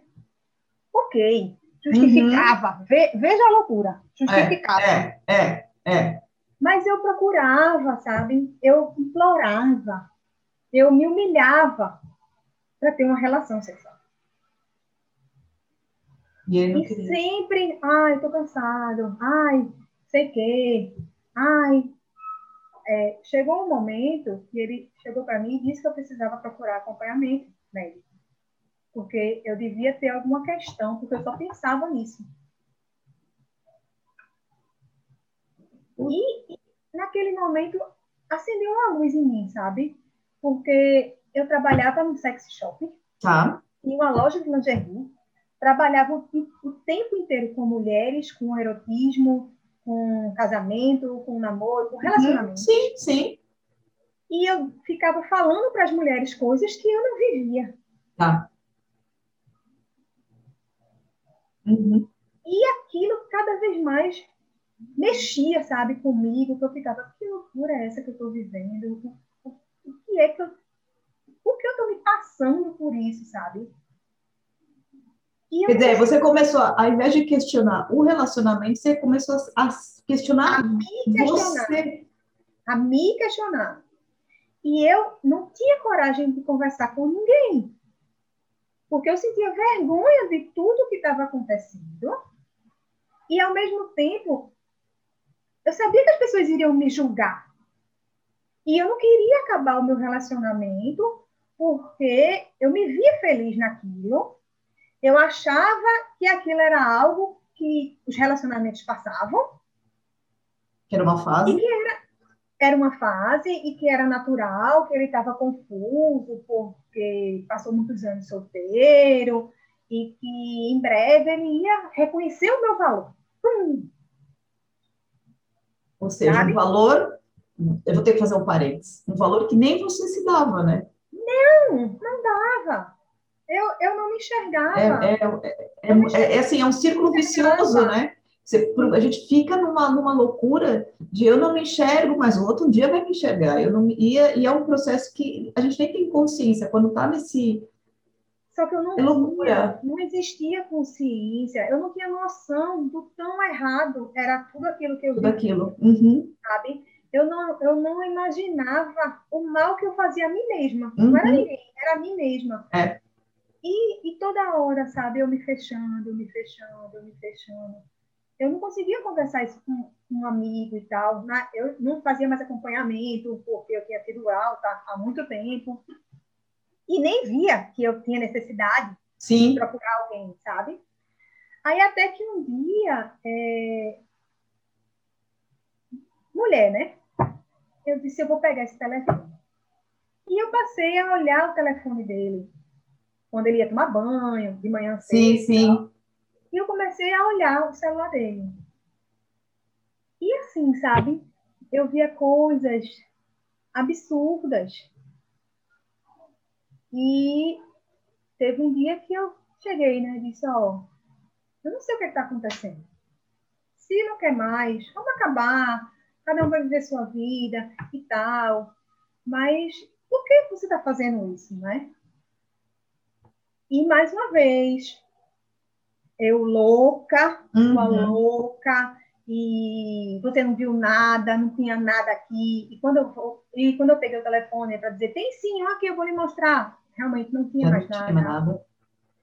E, e cada vez mais aquele lance do a louca me cortava, né? Atravessava, né? Eu digo, realmente o problema deve ser, Sou eu. Deve ser eu. Porque se eu não tenho coragem de fazer nada, né? E eu lembro que teve uma época que eu estava tão desesperada que eu fui para um centro espírita. E quando eu cheguei lá, a, o, o, a pessoa que me atendeu, né, disse: Olha, e aí, você vai se divorciar quando? Eu, não. Oi, meu Deus. Eu estou aqui para me divorciar. Eu estou aqui para entender o que acontece com ele. Ele é uma pessoa muito boa. Veja Paula, como ele é, estava. É, é. E eu sempre fui uma pessoa de falar muito mal das mulheres que faziam isso. E, meu Deus, que mulher idiota! Como é que pode? Eu nunca vou admitir uma traição. Ah, uhum. Ah, sei que, né? Porque se fosse comigo era diferente. Eu sempre sim, fui assim. Sim, sim. E comigo, eu estava fazendo pior. Parece pior. que fica, fica no, no, é, é, é, é uma desvalorização tão grande que nem. Bom, a intuição passa longe aí, né? Nessa altura, intuição, assim, nem a boneca estava correndo a milhares de quilômetros. Meu Deus do céu!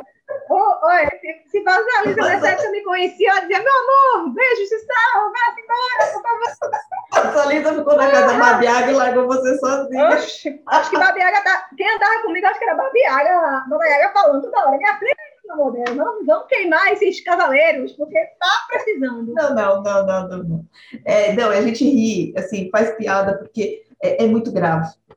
Muito, é muito, muito grave. Muito. É muito grave, porque e... eu acho que sim, isso só. E se, e se uma mulher está numa situação dessa e ela continua, Paula, é, você não contou o final da tua história ainda, mas eu já estou assim, eu vou, fatalmente... eu vou tentar resumir, viu? Porque, não, porque... mas assim, cara, é fatal, é fatal o final que a gente já sabe qual é. E é. Mas continua, conta. Não, pois ninguém é. quer que você conte rápido, não. e, e assim, né? E eu comecei, sabe, a, a, a ter vergonha de mim mesma. Uhum. Porque eu dizia, meu Deus, né? Eu não sou merecedora de ninguém. Feito a minha tia falou, né? Lá quando eu pois era é. mais nova, né? Que eu nasci para ser feliz com ninguém no amor e tal mas eu quero fazer diferente, né? Eu quero fazer por onde. E nessa época a gente já estava, ah, acho que era oito, era nove meses sem ter contato de homem e mulher. E eu cheguei para ele e conversei, né? Eu disse, ó, oh, gente, não tem como a gente continuar. Isso é necessário, nós somos jovens e tal. E foi quando ele disse, né, ó, você precisa é, fazer um tratamento. E foi quando a, a ficha caiu em mim e disse, é, realmente, eu estou precisando fazer um tratamento, porque tem algo muito errado comigo. Tá, tá muito estranho, né? E eu fiquei naquilo, com aquilo na cabeça, uhum. né? Poxa, vou procurar e tal, não sei o que, não sei o que. E chegou o dia do meu aniversário. Nesse fatídico ano do meu aniversário, eu ainda não tinha né, procurado acompanhamento e tal, e eu decidi novamente olhar no meu celular. E resumindo a história, ele me traiu no dia do meu próprio aniversário. Né? Com uma garota de programa. Pior que e assim, a... não é nem. É, é, é... Continua. É, é, complicadíssimo, porque. É, enfim. E quando eu vi aquilo, sabe? É, lembra daquelas camadas que eu falei, né? Lembro. Que a minha vida inteira foram sendo criadas dentro de mim. Lembro. Naquela hora, eu pensei que ia ser criada uma outra camada. Mas naquela hora, o chão abriu, assim, sabe? Uhum. Eu senti como se realmente o chão tivesse aberto, assim. E eu caí. Disse, meu Deus do céu, eu sou um lixo. Eu não presto para nada. Eu mereço morrer. Realmente, nesse momento, eu mereço morrer. E eu peguei o, o, o livrinho, sabe, do, do, do, plano de saúde, na época que eu tinha esse plano. Disse, meu Deus do céu, eu, quero, eu preciso de alguém para conversar comigo. Eu estava decidida que naquele dia eu queria morrer sabe? Sim. Eu disse, eu disse, tem que ser hoje, meu Deus, tem que ser hoje. O Senhor já me privou de tantas coisas, sabe? Eu acho que hoje é o dia que o Senhor quer me levar. Uhum. Nesse dia eu briguei com Deus, sabe? Falei um monte de coisa com Ele. E depois eu, eu liguei. E no, no dia que eu liguei, sabe, para o local, eu disse à, à atendente: Olha, eu preciso de um acompanhamento de um psicólogo. Tá, tem nada para daqui a um mês. Oi? Marcela, Marcela, olha, é porque eu quero me matar hoje. Será que ninguém pode me ouvir? Só hoje.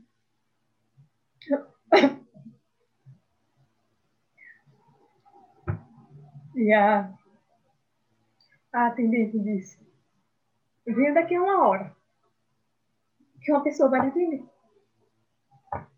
E eu, sabe, parecia um zumbi. Uhum, sim, sim. Coloquei uma roupa, pedi um Uber e fui, sabe? Quando eu cheguei lá, eu sentei na cadeira, ainda me lembro, ela muito sorridente, muito bonita. Ela me disse, o que está acontecendo? Eu disse, eu só quero um abraço, pode me dar? Ela disse, é seu nome? Eu preciso entender melhor, né? Vamos falar e tal. Senão não está na ficha. Eu quero saber se você pode me dar um abraço ou não.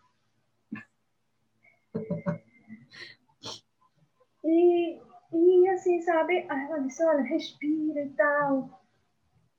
Vai dar tudo certo. E, naquele momento, assim, sabe? Eu fico, passou um filme na minha cabeça, assim, eu disse, oh, eu posso levantar, porque eu não quero ficar mais, não. Ela disse, você não tem condição de sair. Uhum. Marcela, mas você não, não, tem como me prender aqui. Porque é, eu cometi um erro, não era estar aqui.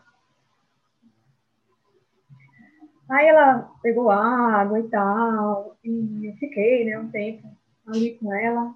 Ela disse, olha, eu preciso conversar com a sua família. Eu disse, eu não tenho com quem conversar que ninguém sabia de absolutamente vai, nada que estava acontecendo. Você vai falar com quem, né?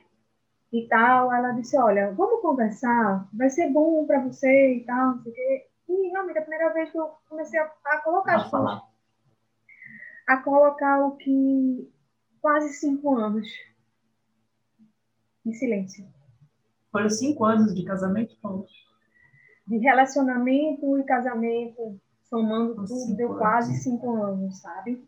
Então, naquele momento, é, alguém me ouviu, sabe, sem dizer nada. E ela olhou para mim e disse: Olha, é, eu acho que você precisa vir próxima semana, se você quiser e tal. E eu comecei a fazer acompanhamento semanal, né? Com psicóloga. E quando foi três semanas, acho que uns três semanas mais ou menos, é, eu descobri uma outra coisa. Nesse caso, nem, nem chegou a ser uma traição. Quer dizer, lógico, né? Sim. E a traição também. Quando tem intenção, também é traição. É. Mas, é, dessa vez, com a pessoa do trabalho e tal, sabe? Uma coisa bem. E eu decidi, eu estava decidida, sabe, a sair da minha casa, a acabar com tudo aquilo que estava acontecendo. E eu lembro que eu disse, ah, não vou levar nada, eu vou só sair mesmo e pronto. E quando eu cheguei no corredor, eu apertei o botão do elevador e o, na minha casa é daquele negócio que acende e apaga. Sim, sabe? sim, automático, né? Aquelas luzes de presença. E, e a luz apagou. E aquilo me deu, foi me dando um desespero, sabe? Uma coisa ruim, uma coisa ruim, uma coisa ruim, uma coisa ruim. Eu me sentei no chão, comecei a chorar, comecei a chorar, comecei a chorar. E eu liguei para uma tia minha, né? E eu disse a ela, oh, eu tô perdida. Ela disse, onde é que você tá? Eu disse, eu não sei onde é que eu tô. Onde é que você tá? Eu disse, olha, aqui é muito escuro, por favor, venha me ajudar, eu tô perdida, eu tô perdida. E ela disse: Olha, não desliga o telefone. Você vai ficar falando comigo, tá? E eu, eu vou chegar onde você estiver. Uhum. E eu, na realidade, estava sentada no corredor da minha casa. E naquele momento eu tive a minha primeira crise de pânico. Né? Eu não sabia o que era pânico uhum, uhum. e tal. E era um medo, sabe? Uma coisa que eu.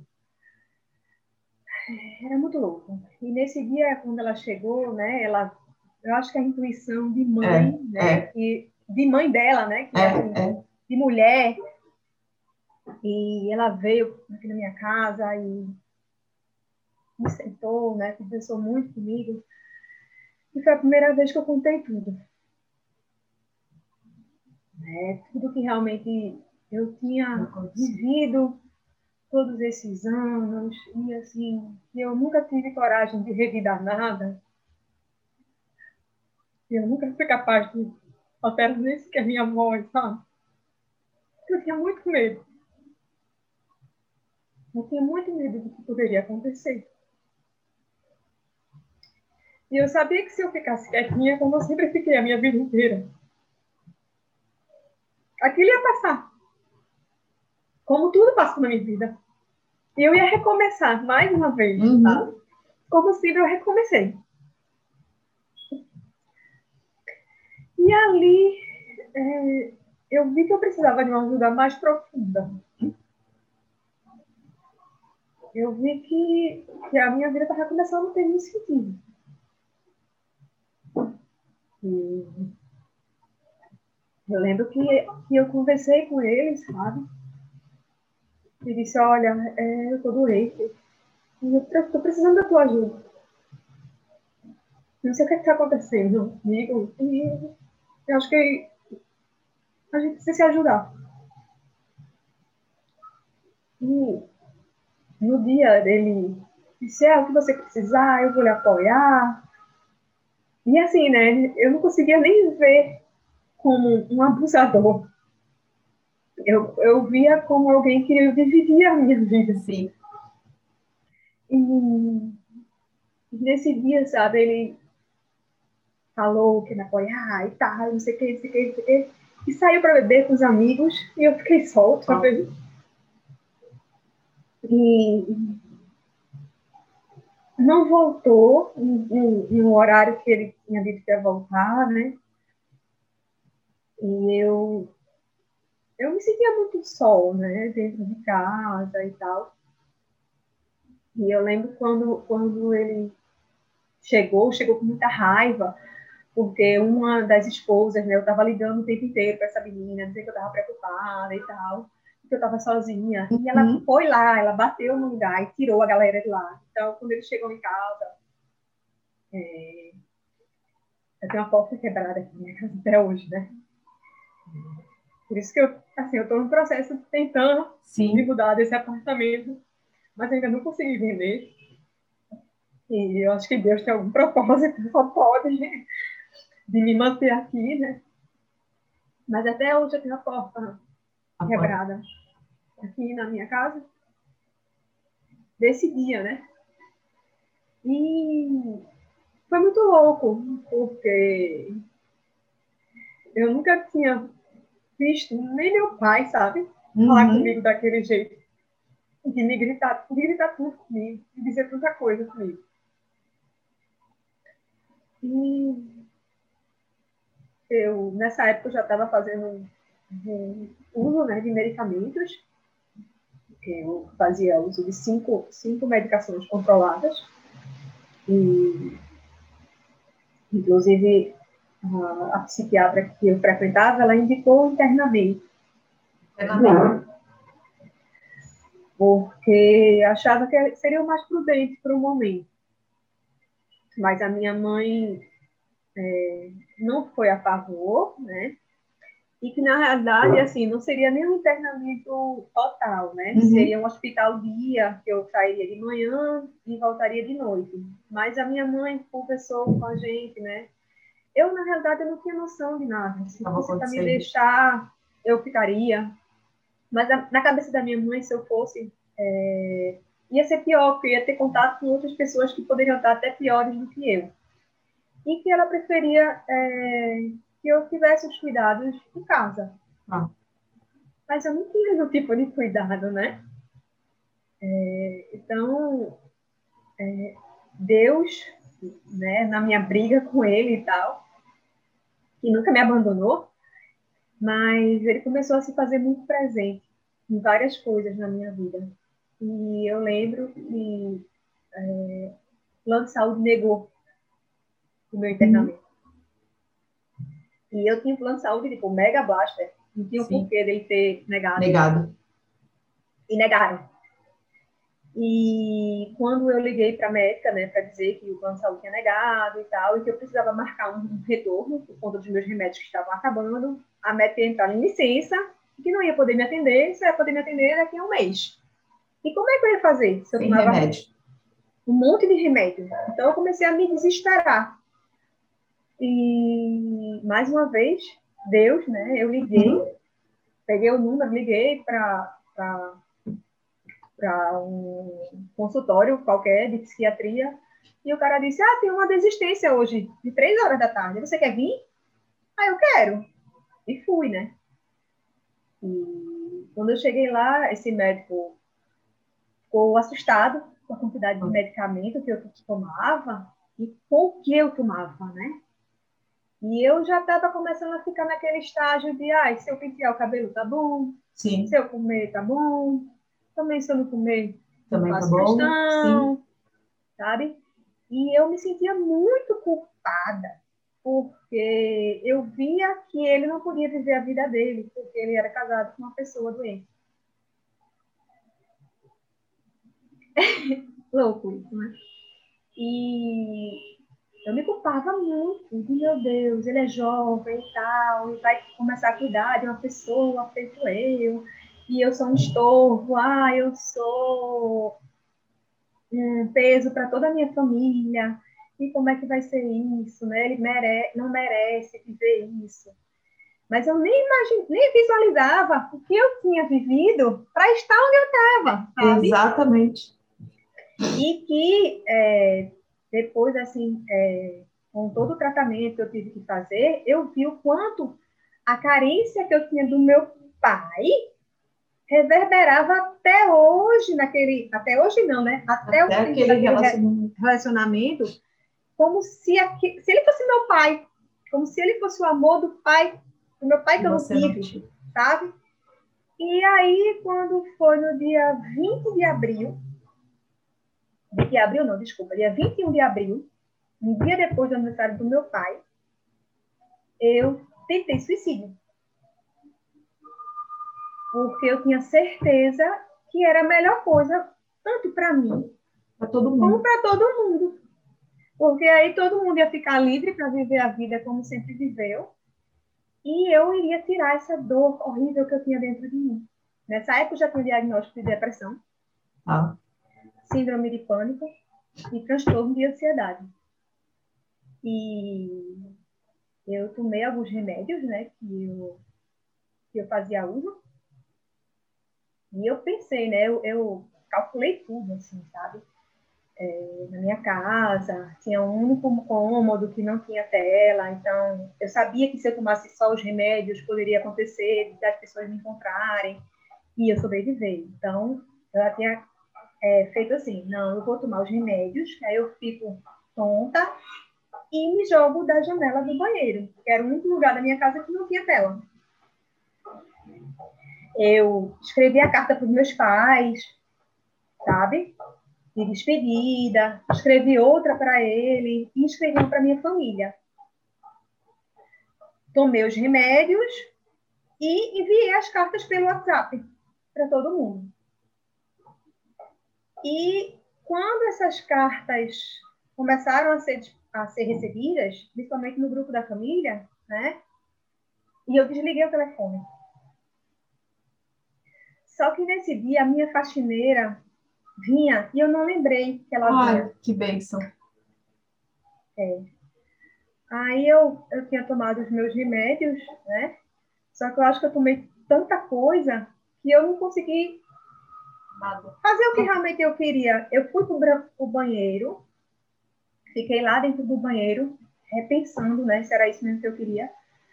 E ela sabia que eu estava doente, e ela estranhou a demora no banheiro.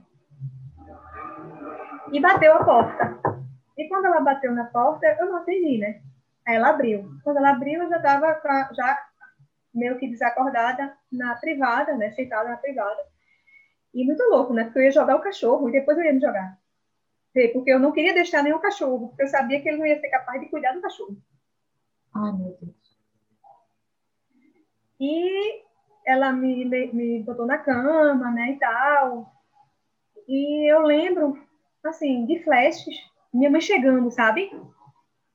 Minha mãe mora no outro lado da cidade, minha mãe, minha mãe mora em outra cidade. Hum. E minha mãe e meu tio chegaram, assim, muito rápido. Muito rápido, muito imagina. Parecia que tinham vindo voando.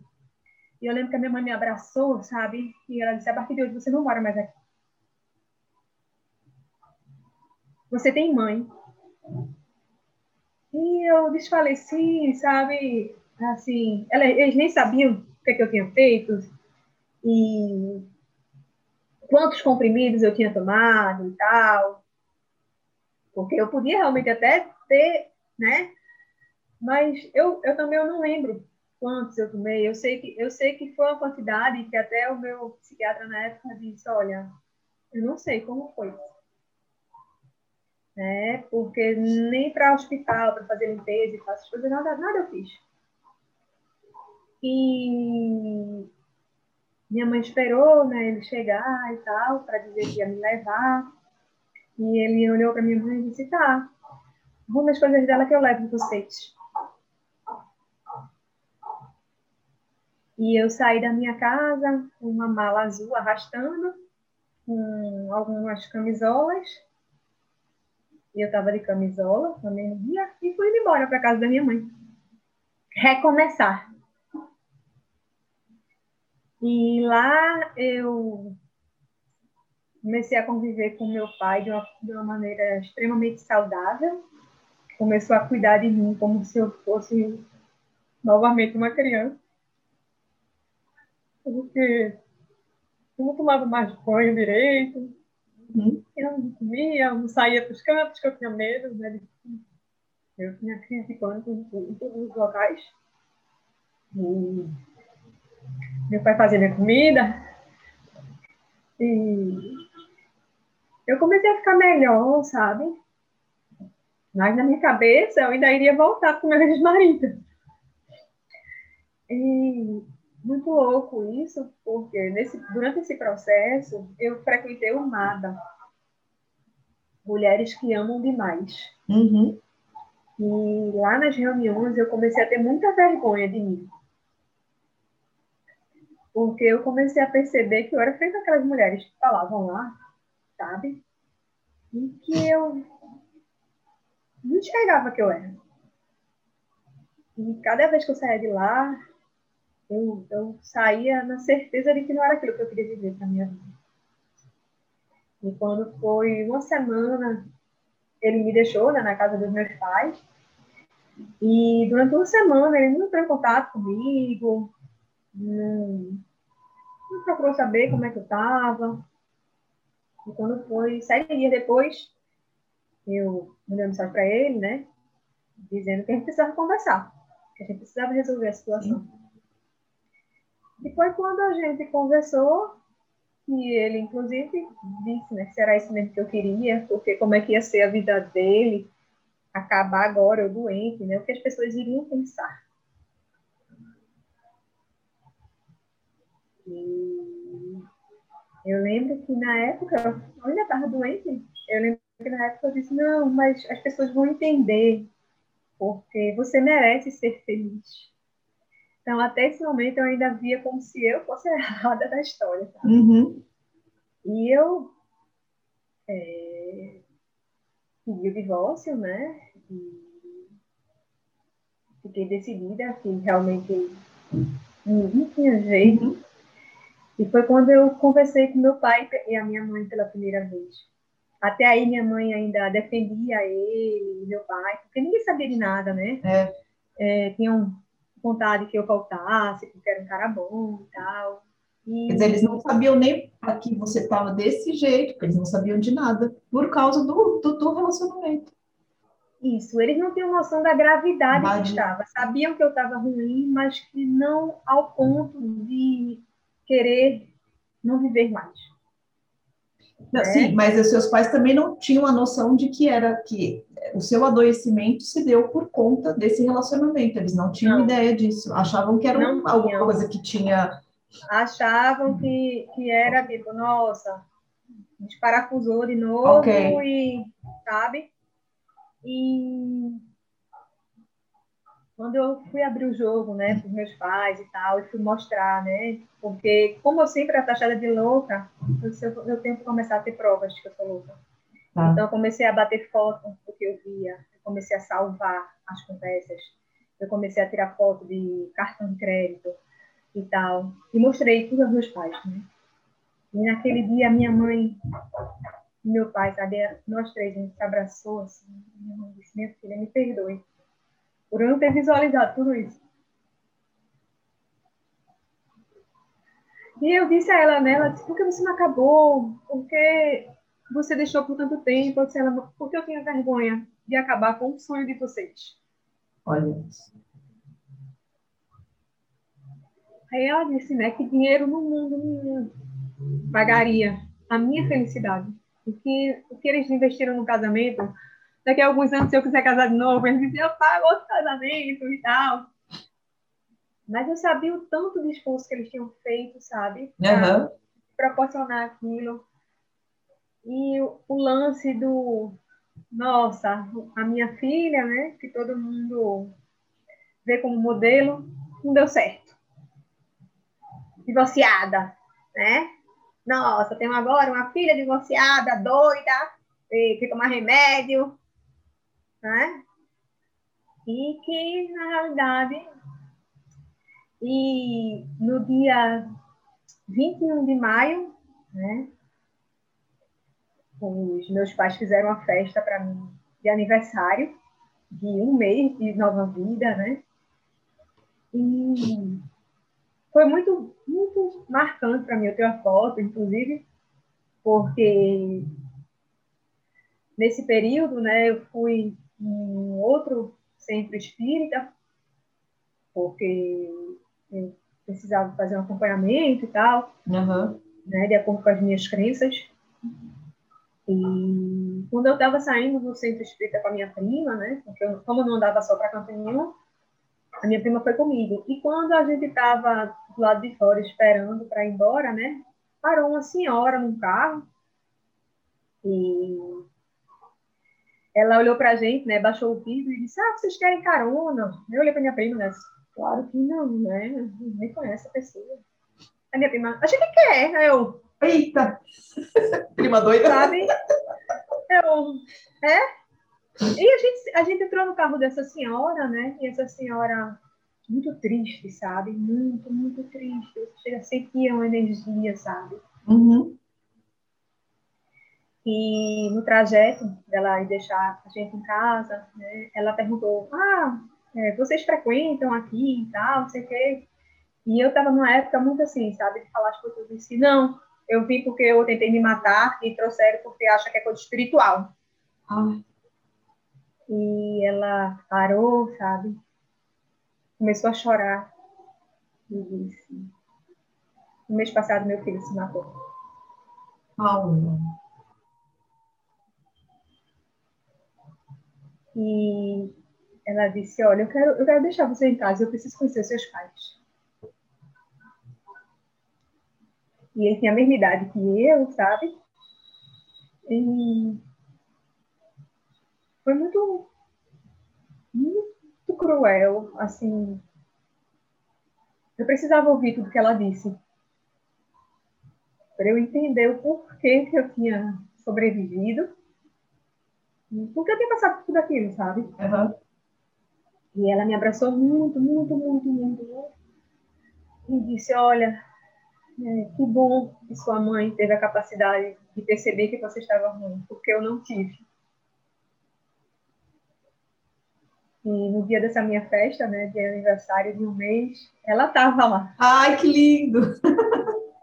Sabe? E ela levou para mim um lírio da paz para me dar novas energias e tal. E quando eu voltei a morar no apartamento que eu moro, o Lírio morreu. E assim, né? Eu, eu, eu tento pensar que ele pegou a energia que estava aqui ruim para ele, sabe? E uhum. levou. E eu acabei tendo que recomeçar outra vez, né? E e mais uma vez eu vi que, que a arte estava me tirando de um buraco, porque eu não estava mais acreditando em nada que eu fazia, e eu não me via capaz de voltar para o mercado de trabalho.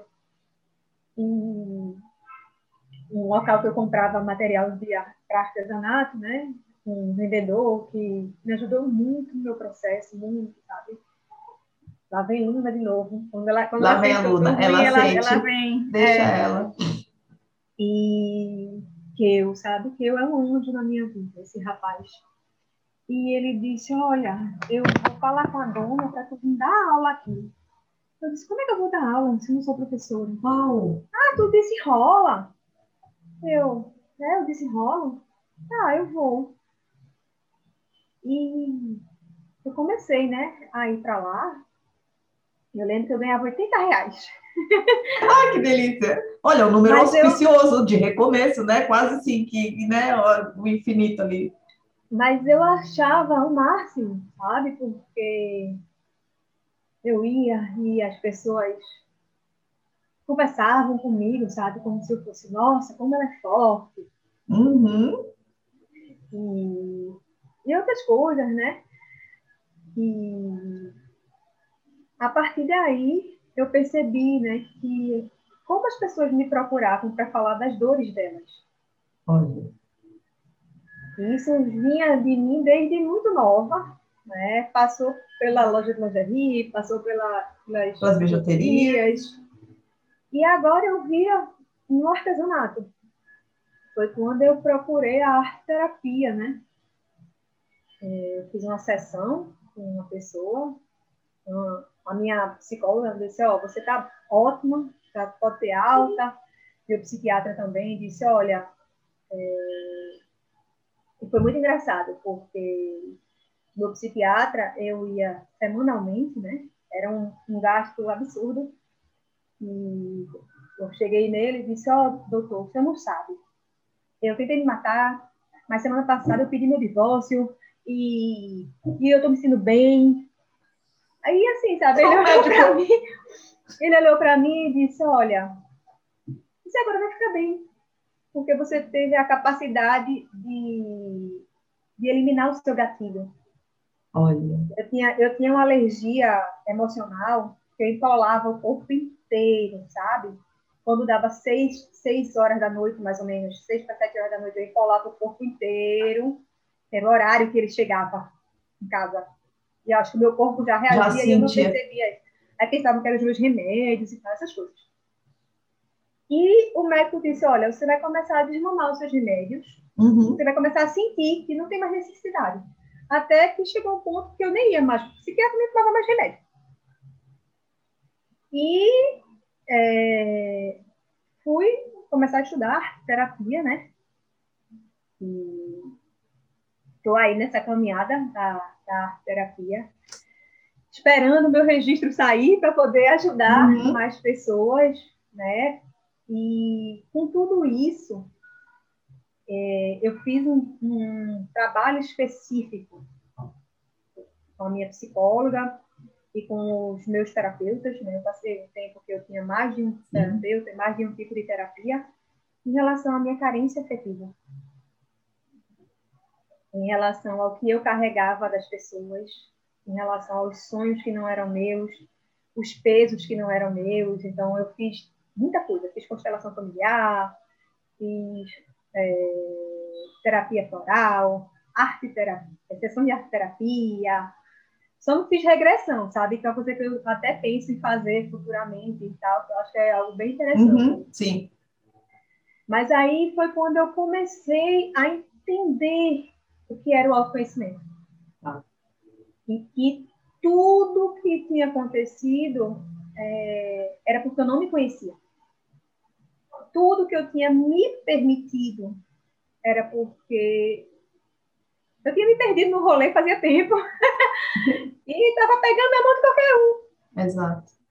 É, e, e assim, e desde que eu decidi andar nessa, nessa trilha, né, que não é fácil, nem é bonita, nem good vibes, feito, feito a gente vende, pega, né? né? Uhum.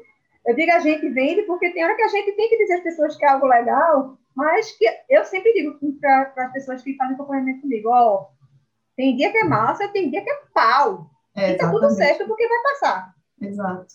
É isso né? mesmo. E, e assim, eu, eu digo que eu descobri uma Paula que sempre existiu.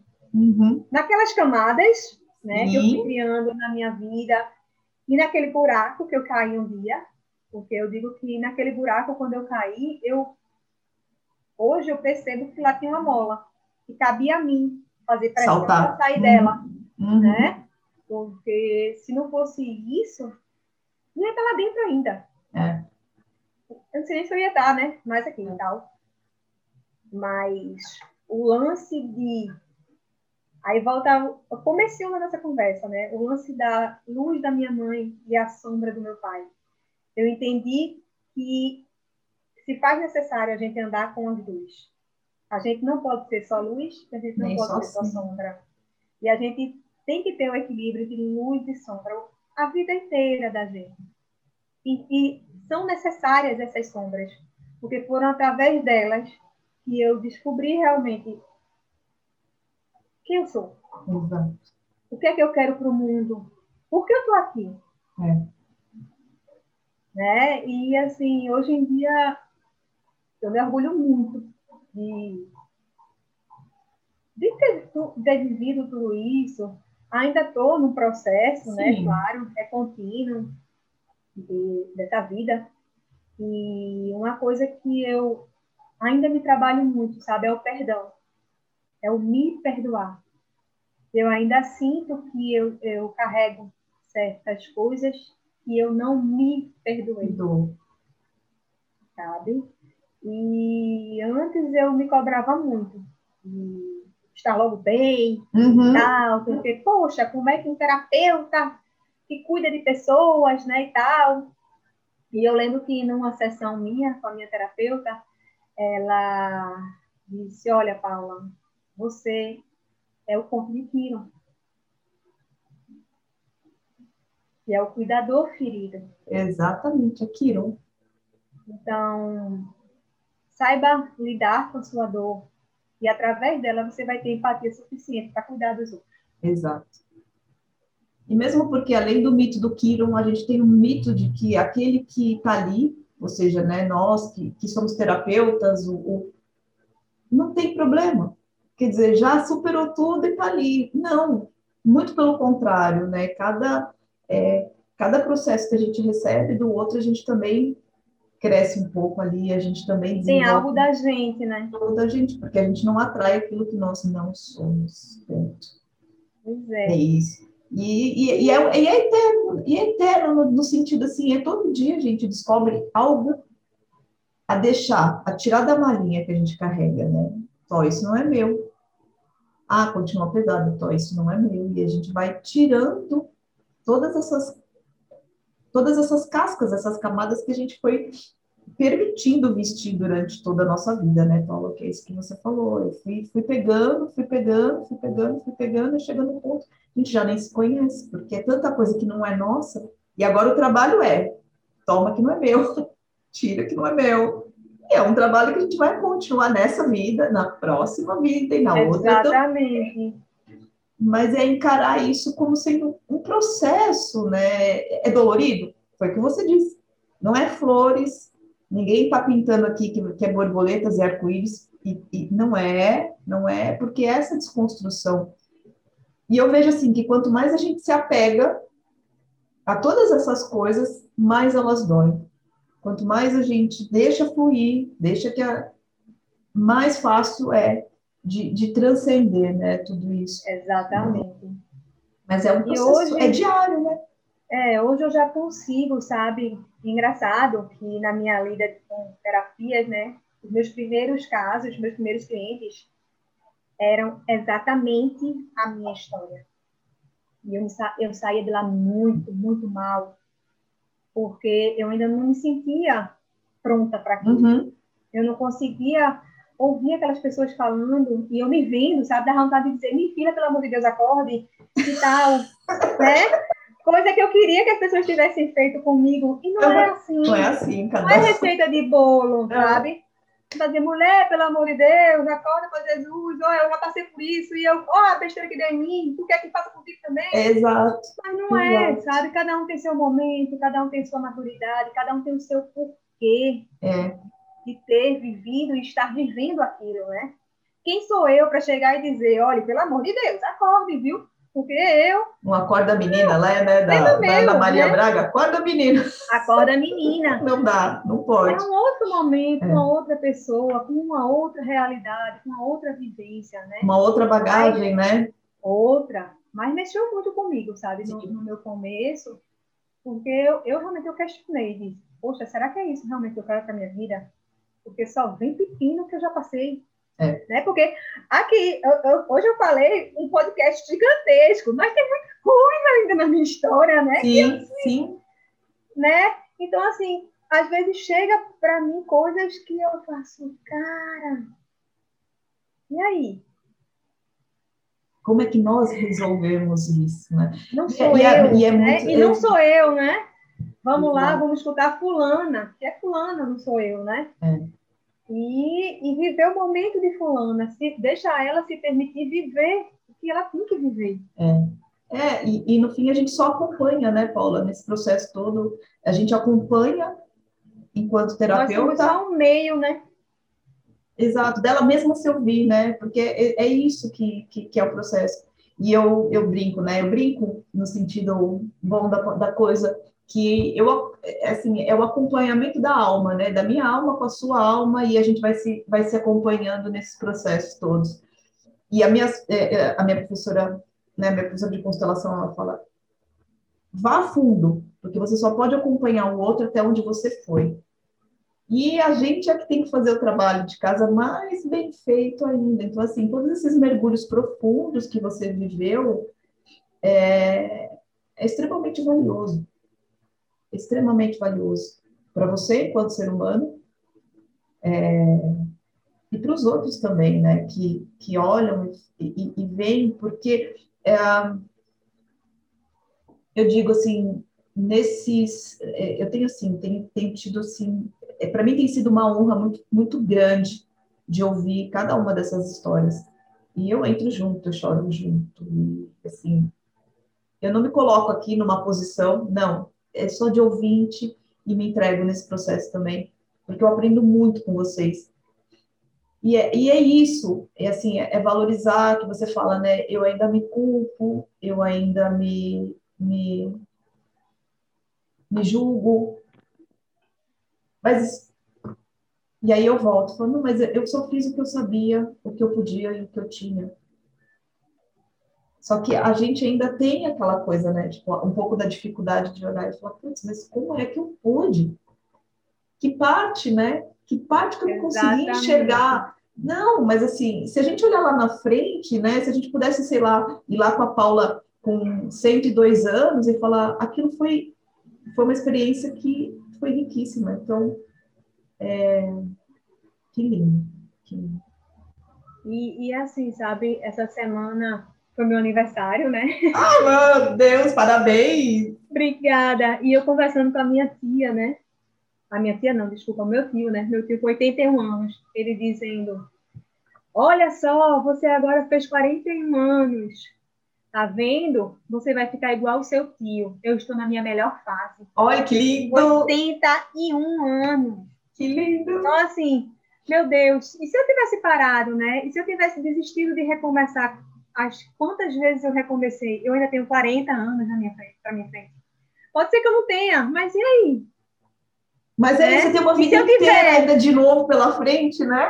Só que agora é de um né? outro lugar, né, Paula? Agora é de um outro total, lugar. Total, total, total, total. E assim, e no dia, né, que eu senti que realmente tudo estava diferente, eu fiz essa tatuagem, né? Ela tem escrito acredite porque eu acho que a gente precisa acreditar na é. gente, sabe? Mesmo quando seja aquela vozinha lá no fundo dizendo, nossa, aí não tá certo. E a gente faz assim, é, hum. não, acredite. É. Acredite, sabe? E acredite também que, que aquilo vai passar e tal. E uma semana depois eu fiz permita-se.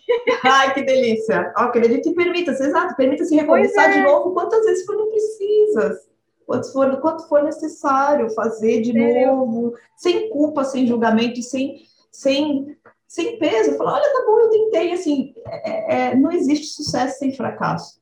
Não existe. Não existe, e, não é fórmula mágica, não existe, não existe. E a minha, a minha próxima tatuagem, né, que até eu meu pai, que eu disse, olha, eu vou querer que o senhor escreva com a sua letra, porque eu tenho uma tatuagem que é a letra da minha mãe. Tá. E eu vou querer que ele escreva com a letra dele para poder eu tatuar.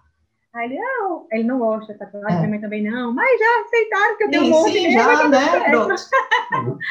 E hoje em dia eles respeitam, né? Claro, é. poxa, 41 anos.